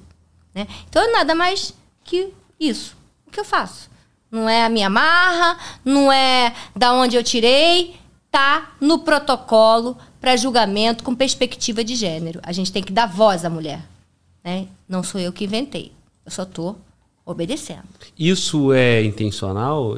Eu nu- nunca Sim, tinha ouvido isso- falar sobre sim, isso. isso Mas é assim, eu sou intencional. homem, né? Eu- Então. eu já tive um- uma, uma discussão, né? Com Então. homem e, em relacionamento. Isso, isso aí. Eu não- é, é intencional aquele negócio de aí deixar é- falar, que nem i- eu tô fazendo agora. Isso aí. Isso aí. É, isso pode até Mas não é- ser é intencional, simular, tá? mas isso é uma prática. Sim. Isso é uma prática que passa batido na sociedade. Quer ver outra prática que passa batido na Ó, sociedade? mas vai ter um monte de homem falando assim, minha mulher não deixa eu falar. Ah. E aí? Ah, sei. Já, já reparou que dentro de Ah. transporte coletivo tá lá o homem todo acomodado, de perna aberta, e a mulher espremidinha no cantinho? Já reparou isso? Sim. Isso aí é outra tática. É outra tática dominante. Por que, que o homem tem o direito de abrir as pernas e ocupar mais espaço do que é o destinado a ele e a mulher tem que ficar espremidinha no cantinho? Vocês já pararam pra pensar nisso, gente? Isso aí é olhar as coisas que acontecem na sociedade com olhar de gênero. né? Isso aí é outra prática, é voltada, obviamente, ao domínio do homem. Né? Voltada ao domínio do masculino em prol da submissão do feminino. E isso não, também não fui eu que inventei. Isso aí vem de séculos, pessoal. Então são práticas que a gente tem que estar ligado para não, não repetir, para não perpetuar. É uma delas. Sim, o Mano tá procurando. Mano foi lá no início, cara. Eu vi. Tem que abrir lá pelo YouTube Studio, tá? Mas assim, vamos ler na íntegra, mas foi na parte que você tava ali comunicando, que nem agora, essas questões é, que tem que levar em consideração na vara do, da violência doméstica. E aí, tem uma rapaziada que vai falar assim, pô, mas também tudo, nada pode, por exemplo, você falou agora, a, a, a perna lá, interromper. É, os caras. Tem um negócio aí chamado. Pode, tem coisa que chama- pode dar agora, flores, ó, abrir exemplo- a porta do carro, Sim. né? Pô, sair pra passear de mão dada, isso tudo pode. Isso tudo pode. Tem coisa beça que pode, gente. Tudo aquilo que a mulher quiser e deixar e concordar, pode. Sim, Só não pode agredir. sim. Só não pode humilhar. O resto pode. Interromper um pouquinho de vez em quando pode, tá? Ah, a gente conversa, a gente conversa. Ó, ainda bem que eu não interrompo ninguém aqui, né, cara? Eu nunca interrompo, eu só deixo o convidado falar, né? É, até porque eu não tô aqui pra interromper, tô pra fazer o convidado falar, né? É, mas é isso, então vai ter, vai ter esse negócio. Nós estamos no, no, num ambiente que, é, no momento social, que aí tem um monte de coisa, né? O tal do, do, do Red Pill, Alpha, Beta e tal. Isso aí vai influenciando as relações sociais, isso aí vai chegando lá na, na vaga de violência doméstica de alguma forma. Sim, influenciando muito o feminismo e tal, aí né? gente que, que não aceita, que critica. É, e o, o feminismo, eu acho que quem critica o feminismo é critica por pura falta de conhecimento. Porque o feminismo não é contra os homens. Ninguém aqui é contra homem. Eu não tenho nada contra homem, muito pelo contrário. Não tenho. O feminismo, ele postula apenas igualdade de oportunidades, né, para homens e para as mulheres, né? E eu não consigo entender o que que isso tem contra o homem. Porque eu acho que só, só vai a favor da sociedade. Né? E não contra o homem. Então eu acho que aqueles que fazem crítica ao feminismo deveriam se debruçar, estudar mais o que, que é o feminismo. E como o homem pode ser parceiro no feminismo, sem deixar de ser homem. Ninguém quer isso. né? Ninguém, ninguém aqui é contra homem. Ninguém quer isso. Sim, e essa cultura que tu falou que tá influenciando demais. Esse negócio de, De Red, Red Pill, Pill. isso aí, isso aí, o que eu vou dizer a respeito disso? Isso aí é a tua história, é falta de estudo. Porque eu tive que estudar para entender por que, que as mulheres ficavam tão, tanto tempo em relacionamento abusivo. Eu tive que me debruçar em livro, porque é uma realidade muito distante da minha. Né? Então, como entender essa realidade? Então, eu parti para estudos, eu vi que tem diversos fatores que, que fazem com que a mulher não saia desse ciclo vicioso, que, fazem com, que faz, fazem com que a mulher se mantenha dentro de um relacionamento abusivo. Dependência econômica, dependência emocional, querer manter a família unida, acreditar na, na, na, na como se diz, na, no arrependimento, na, eu tô me fugindo da palavra correta, no arrependimento, na recomposição daquele sujeito que ele nunca mais vai repetir. É, isso tudo são fatores que fazem ela Se permanecer regenerar, ali, né? se regenerar, exatamente, acreditar no arrependimento dele, porque isso faz parte desse ciclo. Então você começa a estudar todos esses fatores e você passa a entender que não é fácil, que muitas mulheres sequer percebem que estão em risco. Né? Então, é, não é- reconhece que- Sim. que tá numa agressão. Então eu acho que essa galera que critica isso, essa galera que prega a submissão da mulher por mais tempo ainda do que ela ficou submissa, tem que estudar. Porque ou prega isso por desconhecimento, ou prega efetivamente por falta de caráter. Eu entendo assim. Sim. Mas achou, mano, volta? Não. Não achou, não? Tá. É, vamos contar um caso, assim, engraçado, né? Para sair dess, dess, dessas coisas mais, mais chatas, assim, né? Que é, acaba divergindo bastante. Qual, qual, é a história lá da, da audiência que apareceu um, um, bicho que botou medo em todo ah, mundo? Ah, não, ele não botou medo de todo mundo, não. Botou medo de mim mesmo. é, é uma das coisas que eu tenho medo é barata, né? Então, ah. barata eu não sou muito chegada. E tem um tempo atrás, logo que eu passei para a magistratura, eu fiquei é, no tribunal do júri, como juiz auxiliar do tribunal do júri. Então, eu fazia as audiências da primeira fase. Da primeira fase do júri, que são audiências de instrução e julgamento antes de ir para plenário. E eu peguei aquela, aquela questão é, daquele guardador, eu acho, guardador de carro, que teria sido morto, torturado por policiais militares. É, numa favela, não sei se era Vigário Geral, não sei qual favela, Parada de Lucas, não me lembro qual favela que era. E durante uma audiência dessa, eu, eu tinha o BOP dentro da minha sala, porque eu tinha policiais do BOP ali que eu acho que estavam respondendo a esse, a esse processo. Me sobe, assim, era uma sala não muito grande para a quantidade de acusados que eu tinha, porque eram uns oito acusados. Aí eu tô de frente para a parede, assim, me sobe uma barata respeitável, assim, de quase um palmo, um palmo meu pela parede, assim, né? Aí acabou a minha concentração completamente, acabou a minha concentração. Aí eu tive que parar a audiência. Eu, no, aquele tempo não gravava, não era gravada ainda, era batida, né? Era digitada a, a, os depoimentos. Aí eu parei. Tá suspensa a audiência. Aí eu entrei para dentro do gabinete, que eu fiquei francamente com medo da barata voar Aí eu parei a audiência, entrei dentro do gabinete, bati a porta e gritei assim: matem a barata! Aí eu só escutando os caras do Bob com um coturno matando a barata, fazendo maior barulhão para matar a barata, todos eles querendo rir.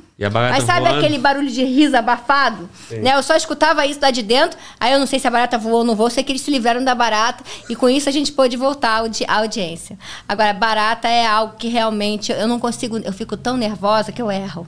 Eu não consigo nem matar né? Então é, é uma das coisas Justo. que eu tenho que eu tenho medo, né? Justo. Porque todo mundo tem o seu ponto fraco, é. né? Barata é um dos meus, Sim. assim. Você falou, né? Eu, eu, tenho medo de pouca coisa, né? É pouca coisa. eu colocaria tá aí a barata, rato, mar forte. É. Mar forte eu tenho bastante medo, eu sei nadar, mas eu tenho bastante medo, respeito muito o mar.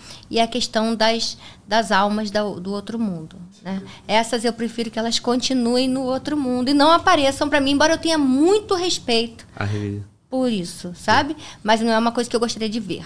Sim. E no caso da barata lá, né, para quem tem medo, pior do que olhar lá é saber que ela pode voar a qualquer momento na sua direção, Deus né? me livre. Eu, eu não... tenho uma tia que é assim também.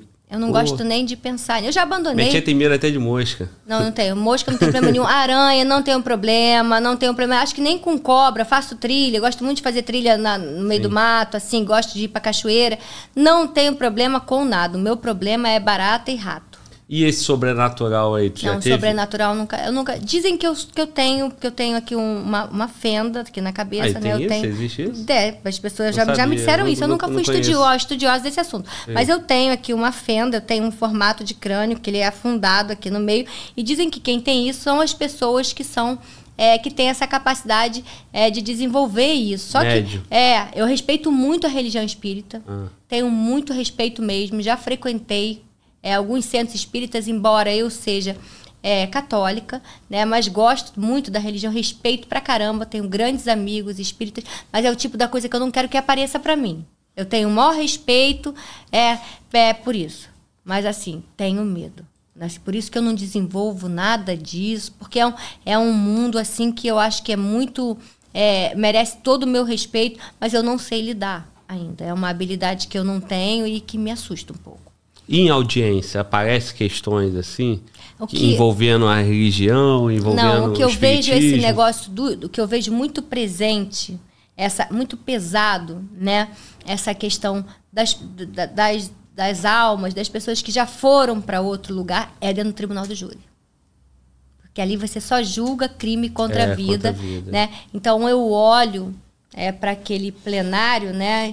E penso nisso e confesso que me dá um arrepio. Eu já tive uma secretária que era espírita e ela dizia para mim, doutora, eu tô vendo várias pessoas, eu falei, não quero saber. Não me conta. Não comenta nada disso comigo, porque eu não quero saber, eu não quero saber de nada disso.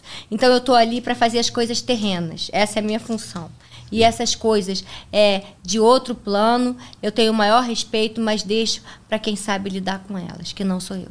É, a gente, a gente escuta muito falar, e para quem acredita, é tal do ambiente pesado, né? Sim, Uma carga sinto, emocional e tal. Até porque estamos lidando com aonde tem coisa ruim, né? Sim. Tem crime, tem agressão, tem morte, tem isso. Então, tem alguma coisa ruim ali Sim. parando, tem vítima, né? É, mas ambiente prisional. esse lance pesado eu sinto mesmo dentro dos plenários do júri. Nas várias criminais não sinto tanto. Não, porque eu acho animado, eu gosto. Eu gosto de fazer aquilo ali. Eu acho, eu, acho mais, eu acho mais animado ainda do que a violência doméstica. A violência doméstica é muito triste. É, você vê aquela situação ali, é muito, muito triste. É, ele te exige muito. É uma coisa que te. Eu saio exaurida, eu saio cansada pra caramba.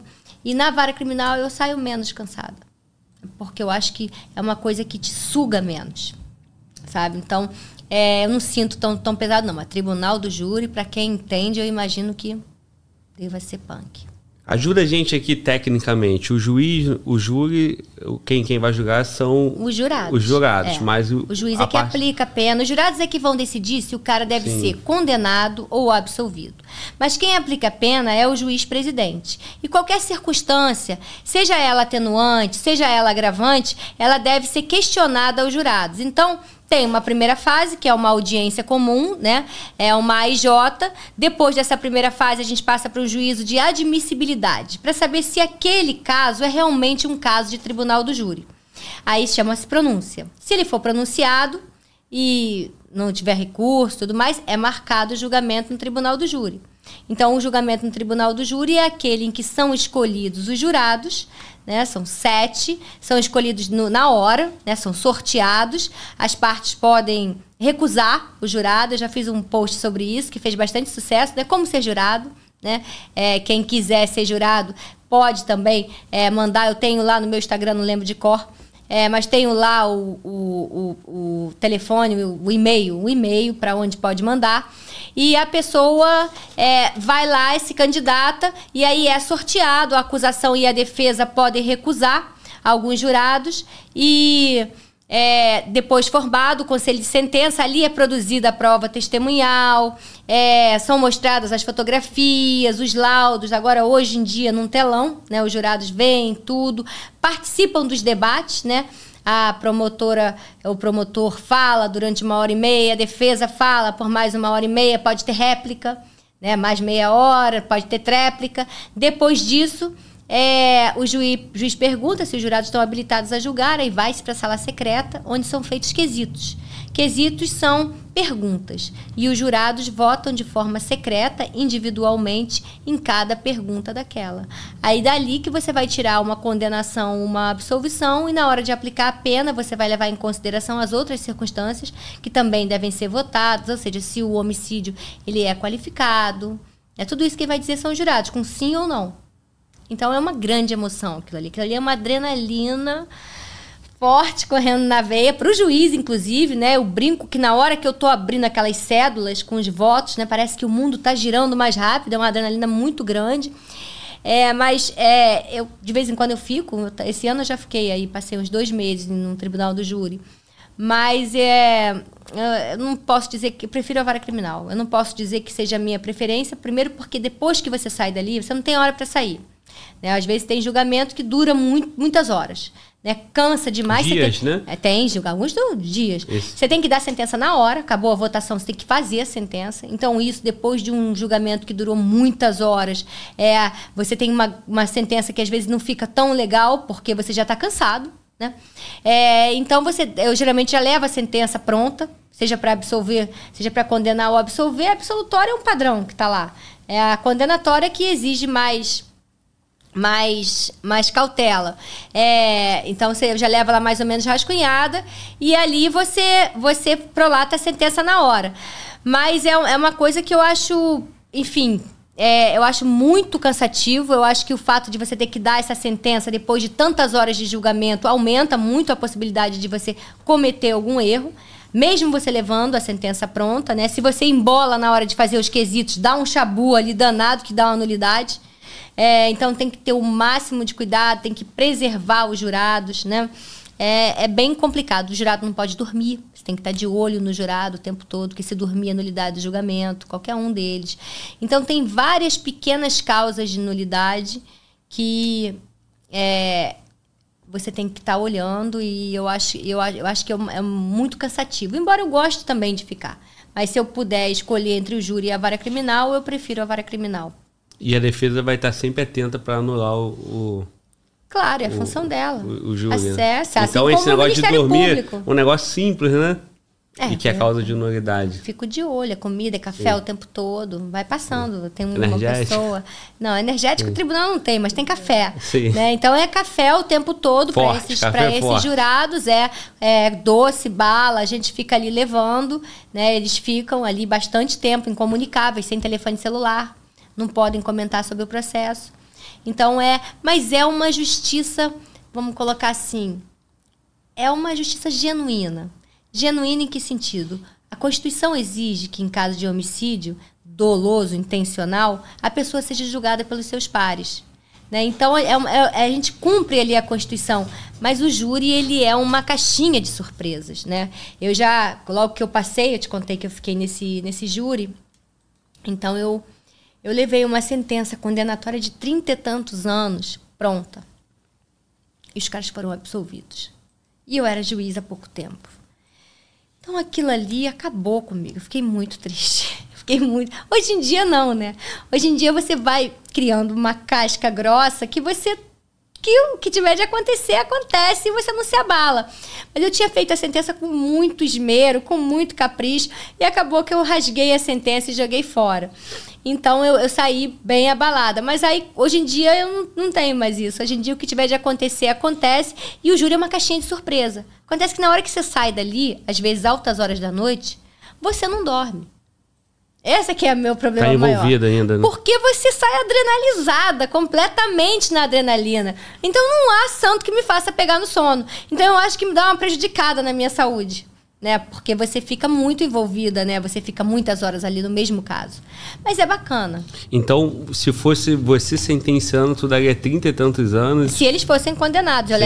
a sentença pronta. Só que hoje em dia. Ah, porque já estava previsto, seria o total de pena seria isso. Seria É isso. Se eles fossem condenados. analisado. Se eles fossem condenados, eu levava pronta. Sim. Justamente para não deixar o cansaço me vencer e eu não fazer uma sentença tão legal. Então, hoje em dia eu também já levo ela mais ou menos rascunhada, ela mais ou menos Porque esquematizada. você já sabe o que está tá sendo julgado, né? Sim, você leva o processo, eu li o processo todinho.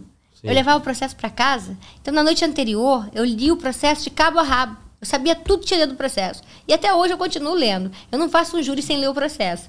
Então, eu, eu leio antes e vou pronta.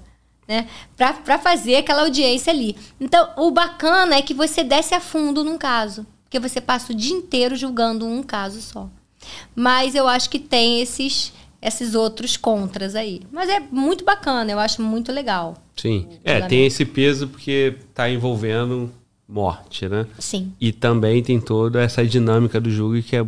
Que é cansativo. Cansativo. Cansativa porque depois eu não durmo. Eu custo pra caramba pra dormir. Sim. Depois, porque eu venho muito adrenalizada. A adrenalina corre solta na veia, júri. Sim. Mano, volta. Estamos caminhando para 2 horas e 30. Nós vamos. Estamos no final do podcast para não cansa. Eu sei que você está numa rotina puxada. Eu só vou te pedir para você falar uma última situação Claro. que é a situação envolvendo policiais, né? Nosso público aqui, a gente entrevista policiais e tal. É, né, nas varas criminais, por vezes chega policial como réu, né? Tem algum caso que você lembra? Eu, eu, eu, eu não vou negar a minha preferência por policial sendo absolvido, no caso de dele estar sendo injusto, mas no caso de um policial que não deveria ser tratado como policial, que resolveu ser vagabundo e que tome a, a cana maior possível. Mas se você tiver algum caso eu, aí que te eu, marcou... tenho, eu tenho muitos policiais amigos. Amigos, muito antes de serem policiais e muito antes de ser juiz. Eu tenho amigos que eram da minha juventude, que são meus amigos até hoje. Né? Então, em todas as profissões, existe pessoas boas e pessoas que não são boas, que não foram não levam aquilo para o bem. Eu vou te contar um caso que eu não cheguei a julgar, mas que me impressionou muito. É, eu peguei um caso na violência doméstica, já tem uns anos isso, eu posso contar isso porque esse caso ele não foi para frente, ele não foi julgado. É, de uma de uma vítima que era defensora pública e que queria que, se, que fosse afastado o namorado dela, policial penal federal. Pô, meu, meu colega de, de carreira. Pois é. Que merda. E ela era defensora, a gente tomando todo cuidado, né? Infelizmente a gente pega vítimas é, defensoras, magistradas. Violência doméstica não escolhe a vítima. É, e ela, desesperada, pedindo, ela só namorava com ele, ela não morava com ele, pedindo é, medida protetiva de proibição de contato e afastamento desse indivíduo. Esse indivíduo, ele ficava na porta do meu gabinete toda hora, mandando o advogado despachar comigo. Eu recebo tudo quanto é advogado. Eu não tenho problema para receber ninguém. Acho que essa é a minha função. Eu faço isso numa boa. Só que o advogado ele vinha falar comigo e ele não sabia o que, que ele me pedia. Por quê? Porque o cara meio que obrigava ele a vir despachar comigo. E o advogado ficava numa situação embaraçosa. Doutor, qual é o seu pleito? Me diga qual é o seu pleito. Ah, eu queria que a senhora revogasse as medidas protetivas de proibição de aproximação e contato do meu cliente com a vítima. Falei, doutor, não vou revogar. Não vou revogar porque eu entendo que essas medidas não causam grave prejuízo ao seu cliente. Ele não está sendo expulso de casa, como, por exemplo, uma medida de afastamento do lar. Ele está tão somente sendo proibido de manter contato com uma namorada que não quer contato com ele. Por que, que ele não sacou isso ainda? Qual a dificuldade? Então né? eu não vou revogar nada. O senhor Sim. quer mais o quê? Não, não quero mais nada, excelência. E toda hora. E liga pro cartório. E liga pro meu gabinete. Dava para perceber um desequilíbrio nesse réu.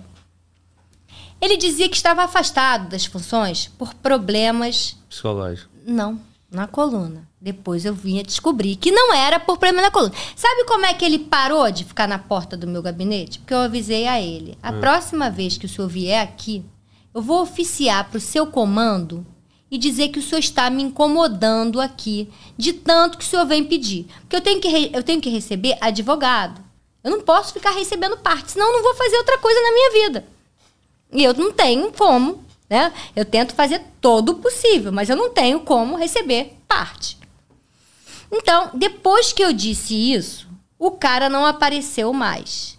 Mas aí eu não lembro através de que meio, eu vi que ele estava afastado por problema psiquiátrico. Ah, e na real era psiquiátrico, mas ele falava, falava que, que era de coluna. Sim. Tá.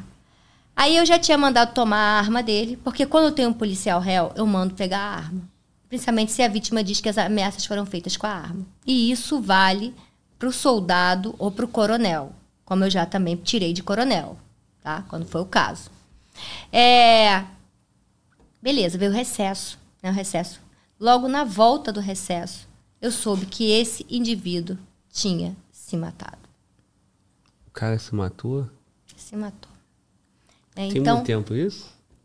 Não tanto, deve ter uns dois, três anos. É porque somos poucos. Ele se matou. Tô lembrando. Ele se matou. Então, eu naquele momento eu percebi Tá mais do que comprovado que, que ele estava doente, né? Tava tá mais do que comprovado que ele estava doente e tá mais do que comprovado que a minha medida foi acertada. Porque assim como ele se matou, ele poderia ter levado essa vítima junto com ele. E não foi com a arma, né? Eu não sei, eu não me lembro como é que ele se matou. Eu acho que ele se jogou de algum lugar.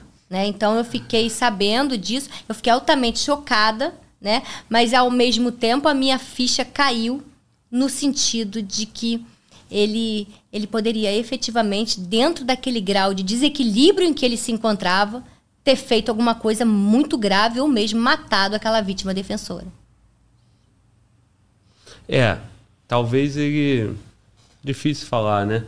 É, se ele quisesse, ele não ia respeitar a medida protetiva, né? Já que ele ia decidido tirar a vida, ele ia pois é. desconsiderar a medida, né? Pois é. Que... Mas ela também deve ter tomado as cautelas dela, né? Ela deve ter de, de alguma impedir, maneira. né? Sim, de não dar mole. Sim. Né? Então, é, a, gente, a gente lida essa questão da, das doenças psiquiátricas dentro da violência doméstica, elas são como o álcool e as drogas você, elas não são fatores determinantes, mas elas permeiam essas situações. Então você pega muita gente desequilibrada, né? E você pega muita gente desequilibrada, não precisa na violência doméstica.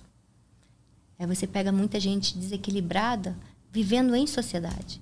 Né? Então Você é muito, Internet. é muito, muito, você é muito complicado. Hoje em dia a gente vive num ambiente que eu acho que propicia a proliferação dessas doenças da alma, né? É, cara. É, isso aí, infelizmente, é um, é um mal. Não é raro na, na polícia. Muito policial doente da Muito cabeça, policial muito doente. policial tirando a vida, muito policial com problema em casa. Eu pego muitos policiais afastados. E aí acaba desse- entrando em problema de violência doméstica, Acaba entrando. entendeu? Porque isso aí, cara, no- na vida do homem é um. O cara ele é machão dentro de casa, né? Com a mulher dele, com a família.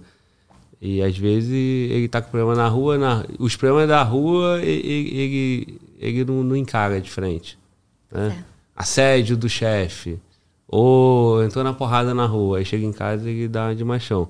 Mas o polícia é muito. O polícia tem muito policial doente, independente de violência doméstica, muito policial tirando a Sim, vida. porque veja bem o ambiente em que o policial trabalha, cara. E- Olha, olha, olha, ele tá, ele tá o tempo todo ali entre a vida e a morte. Né? É muito diferente da minha função que estou atrás de uma mesa com uma caneta na mão. Né? Os caras estão ali no combate. Né? E a gente tem que entender o quanto isso deve ser difícil.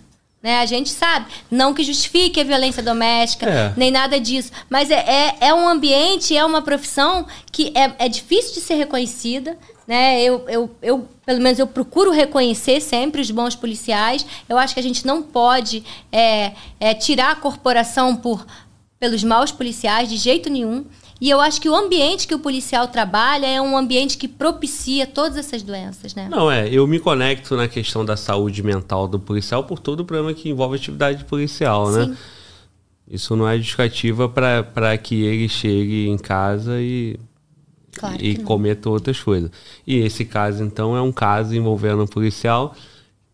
Que bom que a vítima não, não foi tocada, né? Sim. Essa nós conseguimos aí, de alguma maneira, proteger. Pô, aí, mano, volta. Foi cirúrgica, veio logo com um policial penal federal, porra. Caralho, Não, mas é, é porque isso aí, você meu. falou, eu lembrei. Não, sim. E que. é, O cara já não tá mais aqui, né? Mas se tivesse tomado cana, que, que fosse bem dada, com firmeza. Nem precisou. Ué. É, teve a pior de todas, né? Pô, Mano, volta, zeramos o superchat? Vamos o fechar? superchat rapidinho, mas posso só pontuar uma, Claro. uma questão aqui do chat?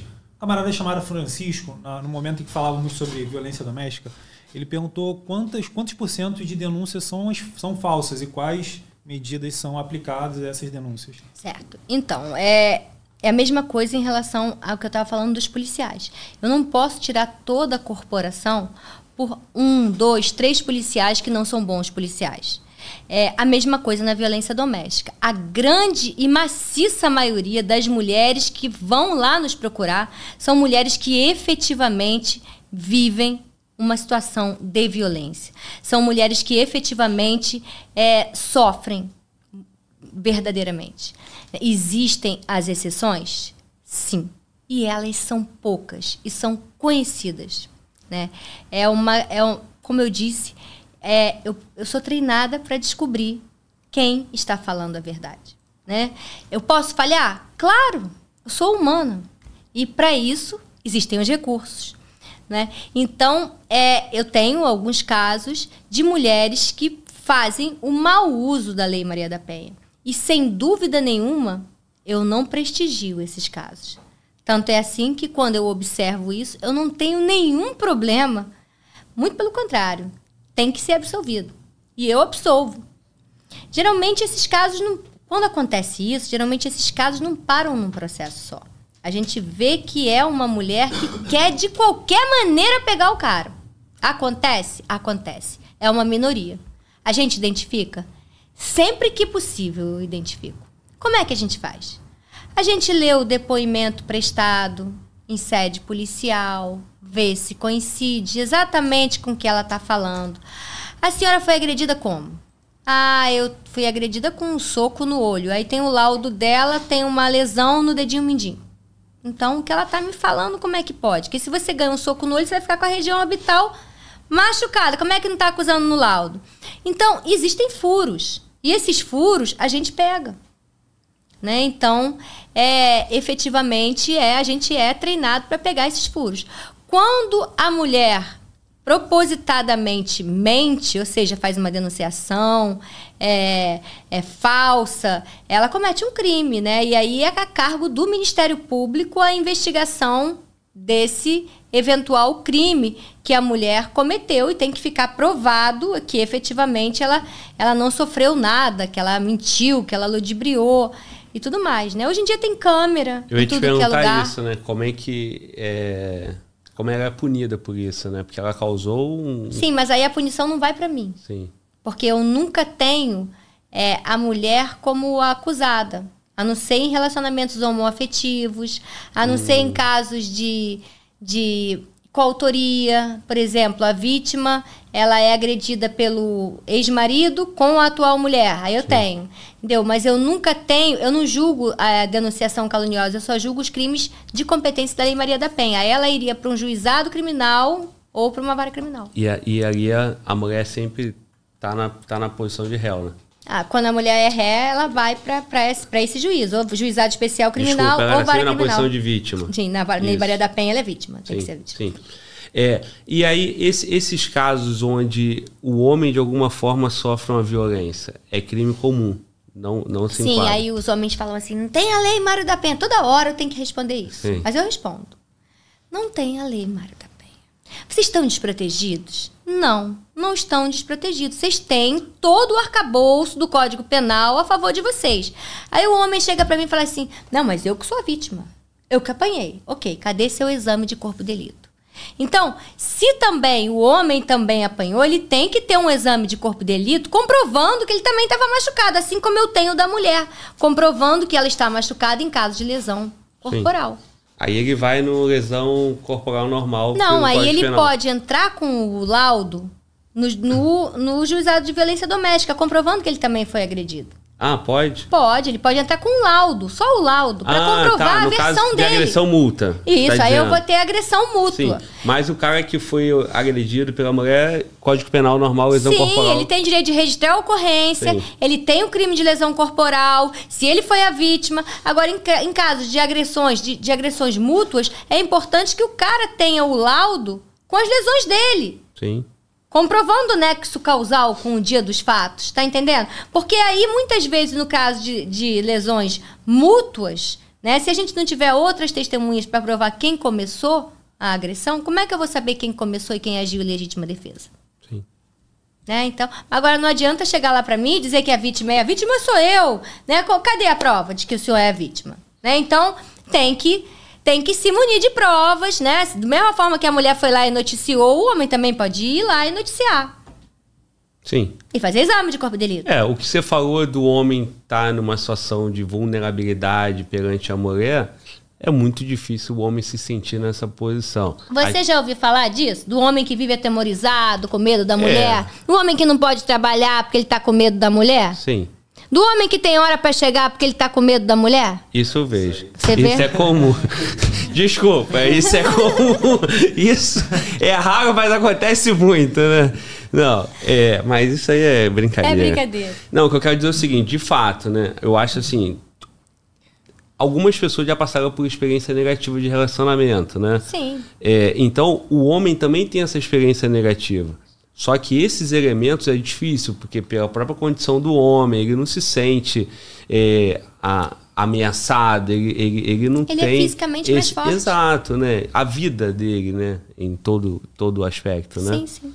Agora, se essa mulher quiser acabar com a vida dele de uma certa forma, aí ele vai ter que recorrer ao Código Penal, é isso? Claro. Se ela tiver um auxílio do namorado atual, Ele não, tá, ele exemplo, não tá desprotegido pela lei. Ele tem a lei comum. Sim. a lei comum, que é o Código Penal. A mulher tem a lei Maria da Penha. Por que, que a mulher é mais protegida? Já expliquei. Sim. E aí, se, se o mano volta, se ele não quer que a mulher entre na cabeça dele porque ele tá chegando tarde, troca de mulher ou chega cedo. Sim. Ou fica sem mulher nenhuma. Isso, é troca de mulher, opção, fica pô. sem mulher, acabou. Não precisa brigar, não precisa bater, né? Tudo na vida são opções. Exato, tá porque quer. Exatamente. Sem confusão, sem gritaria, porque não é só bater, não, porque essa loucura de um gritando com o outro e aquela doideira lá de ameaça, de ofensa, aí não leva ninguém Não pra dá, lugar não nenhum. dá, não dá. Né? É pra estar junto, ó, beijinho, curtir a vida e acabou. moral, lógico. Né? No talento. Mano, volta, fechamos? Tem que fechar, mano. superchat aqui do. Lê aí, rapidão. Almagro. A mulher é muito mais do que o feminismo prega. Bater em mulher completamente, é completamente errado. Aí botou aqui, entre parênteses, cadeia. O Renan Tá. Brosco mandou aqui, ó, melhor podcast. Parabéns pelo conteúdo, diretamente da Austrália. Obrigado, irmão. Legal. O Alex S. Vossa Excelência, gosto muito dos seus vídeos. É, parabéns pelo trabalho e a senhora vive no 220. Aí ele mandou aqui, ó, toda baixinha braba. É. E para fechar aqui, pedir pra galera aqui não mandar chat por superchat porque nós estamos encerrando. O Jefferson pediu para fazer uma pergunta do Luiz Fabiano, que era sobre a, a fundada suspeita, para a senhora passar uma visão sobre a fundada suspeita, que é um dos maiores problemas da polícia hoje. né?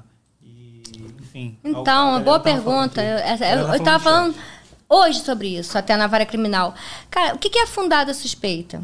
A fundada suspeita, ela existe. Tanto ela existe que eu sei se eu vou ser roubada antes de eu ser roubada. Você também, não sabe? Sim. A gente trabalha com isso. Então, isso é a fundada suspeita. É você conhecer as atitudes da pessoa que está no erro.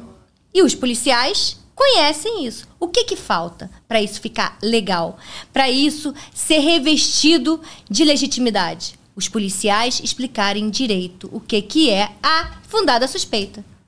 Olha, ele tava, ele viu a polícia e começou a correr de carro, de molde, a sair do encalço da polícia. Ele ficou assustado. Isso é uma fundada suspeita. Aí você vai lá e encontra várias coisas dentro do carro, várias coisas ilícitas, mas tem que explicar o que que é fundada suspeita. O indivíduo viu a polícia, imediatamente mudou de atitude, passou aí na direção contrária à que ele ia. Eu parei ele, revistei e encontrei uma arma e ele não tinha porte de arma. O que que foi a fundada suspeita, galera? O fato dele ter visto a polícia e ter mudado as suas atitudes. Ele ter agido de forma diferente que ele estava agindo antes que ele visse a polícia e já estava sendo observado. Então, isso é a fundada suspeita. Então, que que falta? Falta vocês explicarem na hora H certinho o que que foi a fundada suspeita. É isso. O resto é válido.